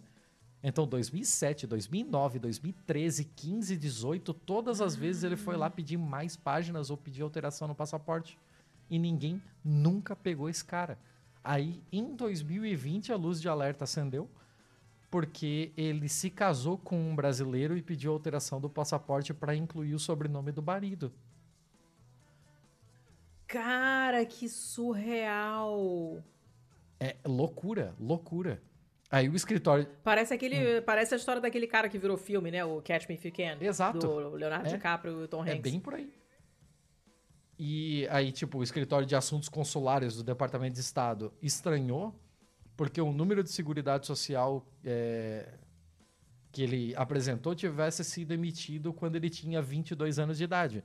Porque lá é comum que muitas vezes, até por uma questão de plano de saúde, de seguro e tal, eles emitam esses CPFs até mesmo para bebês mesmo, né? Você emite esse, é, esse número de seguridade social muito jovem, que é justamente para já ficar registrado em coisa de, sei lá, de herança, de seguro de saúde, de é, plano de saúde mesmo, né? Aí o órgão estranhou, porra, como é que esse cara só tirou o primeiro número com 22 anos? Que porra é essa? Ele era Amish, hum. é, ele tava numa toca. aí as coisas começaram a ficar esquisitas. Aí o órgão identificou outra pessoa do mesmo nome, mesma data, mesmo local de nascimento, que era o William Erickson Led, o verdadeiro. É, foram atrás da família dele e descobriram que ele morreu quatro décadas atrás. Encontraram uma Gente. série de laços do, do Erickson Led, usurpador com o Brasil, né? O fato dele ter ido ao Brasil em mais da metade das 40 viagens para o exterior dele, é, o fato da, dessa mãe, suposta mãe brasileira, tal, tal, tal. As redes sociais dele foram vasculhadas pelo governo americano, que também identificou uma brasileira que parecia, pelas fotos e publicações, ser a sua mãe. É, hum. O Consulado Geral dos Estados Unidos no Recife foi acionado é, e começaram a bater as coisas. Ah, realmente, essa mulher que vocês indicaram, ela tem um filho nascido no Brasil, homem, com mais ou menos a mesma idade. Começaram a cruzar coisas até que, de fato, eles conseguiram é, coletar as impressões digitais que o governo brasileiro tinha dos anos 90 bateram com a base de dados americana e de fato era a mesma pessoa. Então, depois de quase um ano de investigações, ele foi preso em setembro de 2021, agora, lá no aeroporto George Bush, em Houston. É, hum. Os agentes encontraram ele já no portão de embarque, né? Que ele iria para fazer um voo, levaram ele para uma sala privada, ele se identificou. Cara, que climão! Ele se identificou com o nome americano dele, né? William Erickson Led. Ele apresentou o hum. passaporte hum. dele. Aí, no interrogatório, alertaram ele que era crime mentir para um agente federal e o governo já sabia da identidade verdadeira dele. Aí ele ainda respondeu aquele negócio que nasceu nos Estados Unidos, foi criado por pais missionários no Brasil. Pá, pá, ah, foi criado por lobos. É, é, por aí. E no momento de. No momento que ele foi preso, quando chegou aqui. Ah, na prisão quando a polícia foi colher as suas impressões digitais, Guedes perguntou qual o nome que deveria preencher no formulário. Ah, meu Deus! Cara, aqui tá mais do que feito recibo, né? Aqui o recibo foi feito em três vias. Cara, mas que história surreal. E aí, segundo o processo, ao ouvir que deveria escrever seu nome verdadeiro, ele assinou como R. César Guedes. Já foi feito mandado de busca e apreensão, é, vasculhar a casa dele inteira. O marido dele não tinha a mais puta ideia dessa história toda. Cara. E, assim, o parceiro, inclusive, deve ser banido dos Estados Unidos, né? Porque, tipo, ele entrou com um processo de imigração com base no casamento com um falso cidadão americano. Gente. Cara, o, o, o marido. Olha o Nossa. tamanho da tempestade de O merda. bagulho é completamente bizarro, completamente bizarro. E no processo, consta no processo que no momento da prisão ele disse aos agentes: Eu tinha um sonho e o sonho acabou, agora preciso encarar a realidade. Não se tem a mais puta ideia ainda de como diabos o cara conseguiu é, usurpar os documentos de um cidadão americano morto há 40 anos. Não, não se faz ideia. Ninguém sabe responder isso. Quando fizeram a busca na casa dele e tal, que arrumou para a cabeça do marido, inclusive, né? É, Eles encontraram no, na casa dele em Houston duas cópias da certidão de nascimento do Eric Led original, o verdadeiro, e um cartão com o seu nome verdadeiro. Só que ninguém faz a menor ideia de como ele teve acesso a esses documentos. É, é uma história surreal. Surreal. Cara, e agora? Ah, Agora, assim, não cabe nem deportação, né? Foi um crime federal cometido em solo americano e tal, ele vai responder lá. Eu acho que nem cabe algum tipo de deportação e tal. Tá fudido. Ele simplesmente tá fudido, assim, né? Passou todos os recibos possíveis. Perguntar qual nome vai assinar, caralho. Nossa, cara. Bicho, essas pessoas. Eu acho que. Eu acho que só com psicopatia mesmo, porque tem que ter um sangue frio. Já pensou, cara, se viver assim? O tempo todo com medo de alguém pegar e te pegar? Ah, incrível, né? Incrível. Porra, o cara passar Pelo por seis de alterações Deus, de cara, passaporte que e ninguém pegou nada. É é surreal. Que bizarro. Eu amo essas histórias porque eu fico sempre bolada com o sangue frio das pessoas, sabe? Eu, eu, ia dar na, eu ia dar na pinta assim muito rápido. Assim. Tipo, assim, imediatamente eu. "Ah, você que é Renata? E eu tava olhando pro outro lado assim, Renata. "Ah, lá, lá, lá, lá, lá, lá." Ah, sim! Sou eu mesma, Renata, sabe? Tipo, É tipo a, é tipo a Whoopi Goldberg em Ghost, né? Isso! Ah, Exatamente. você pode me exatamente. dar uma, uma outra folha porque eu assinei meu nome errado no cheque, né? É maravilhoso. É bem isso, bem isso. Cara. E da May Brown, se eu não me engano, era o nome da Whoopi Goldberg. Ou da, ou da, ou da May. Ou da May Brown, é isso aí. Nossa, da May. mãe do céu. Ah, só deixa eu fazer uma pequena correção que ainda tá, dá tempo. Uma pequena errata. Ah, o Vai. marido dele disse aos agentes federais que o conhecia desde a infância no Brasil e que sabia que ele não era quem dizia ser. Então o marido dele Uh, estava ciente do, do caô todo. Pior ainda pra ele. Pior, hein? Se, Se fudeu. fudeu. lindo. Se fudeu de verde e amarelo. Se Meu fudeu de. Star and Stripes. Se porra, cara. Chocadita. Mas tá, né? Tem doido pra tudo nesse mundo. Cara, gostou tanto do sonho americano que foi lá passar perrengue, enfim. Tá, olha, chega. Chega, Já chega, deu. chega. Deu quanto tempo de gravação, meu Deus do céu? Ah, quase duas horas já. Ai, quase duas horas. Ah, então, Nossa, 11 varetada. Ainda bem que eu já fiz meu Duolingo. Letícia, eu falei pra caralho hoje, então hoje você faz os serviços. Foi. Por favor. Tá, então vamos lá, ó. Nós temos recadinhos. Quem quiser falar com a gente, nós estamos no Insta e no Twitter como arroba pistolandopod. Quem quiser nos mandar e-mail, mande para contato pistolando.com. Tem os nossos twitters pessoais. Eu sou arroba pacamanca, paca pequeno mamífero, manca porque ela manca.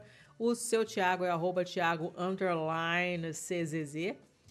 Ah, financiamentos coletivos, temos vários. Se você está no Brasil, considere um catarse.me barra pistolando ou então um PicPay, nós estamos no PicPay também como pistolando, Ou então faz um pix, a chave é contato arroba pistolando.com. Para quem está fora do Brasil e pode prefere pagar em outras moedas, é, nós estamos no patreon.com barra pistolando. E, por fim, nossas parcerias vesteesquerda.com.br e vocês usam o código de desconto pistola10 para ter 10% de desconto nas suas camisetas. Lembrando que esse ano é ano de eleições, então tem que botar a tua cara de esquerdopata na rua para ser afrontoso mesmo. Aproveita e já pede mais de um para dar de presente, né? Compra junto, faz um mutirão de amigos para todo mundo comprar a camiseta do Lula lá para vocês irem votar. Let's go votate. E também boitempoeditorial.com.br barra pistolando para dar uma ajudinha aí pra gente. Por enquanto não tem desconto, mas talvez rolem novidades por aí. E o que vocês comprarem através desse link, a gente ganha lá uns trocadex que sempre ajudam bastante. E é isso aí. Show de bola. Ah, hum. estopim, estopim, né? Ah. Estopim, né? Esse episódio, como todos os outros nossos, produzido pela Estopim Podcast, que basicamente é o seu Thiago. Atualmente é só o seu Thiago, porque eu não tô fazendo nada. E, e é isso aí. Mentira, você tá fazendo sim.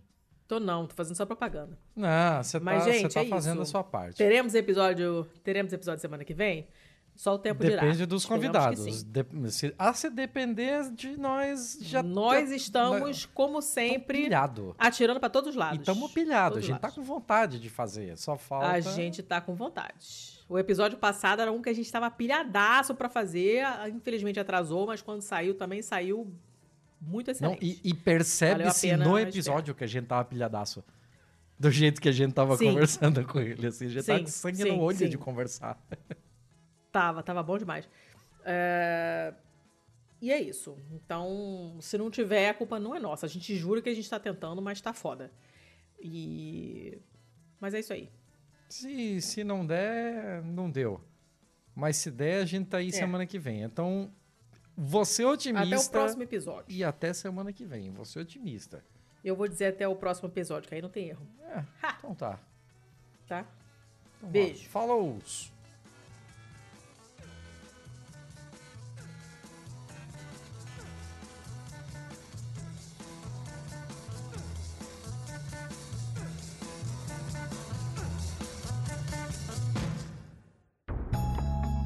Este podcast foi editado por estopimpodcasts.com.br. Você não devia ter vindo. O que menos deseja é ver você. Eu disse, mas ela não me escutou. É melhor voltar, Paola. Carlos Daniel, eu não sou a Paola. Eu sou a usurpadora. Sou Paulina Martins. Olha, ela voltou com a farsa. Voltou para enganar todo mundo. Ninguém mais está sendo enganado. O único que faltava saber a verdade era o Carlos Daniel. E agora já está sabendo. Você não interessa. Eu também sou da família. Carlos Daniel, eu quero falar a sós com você. Não vai escutá-la, Carlos Daniel. Vamos para o seu quarto, por favor.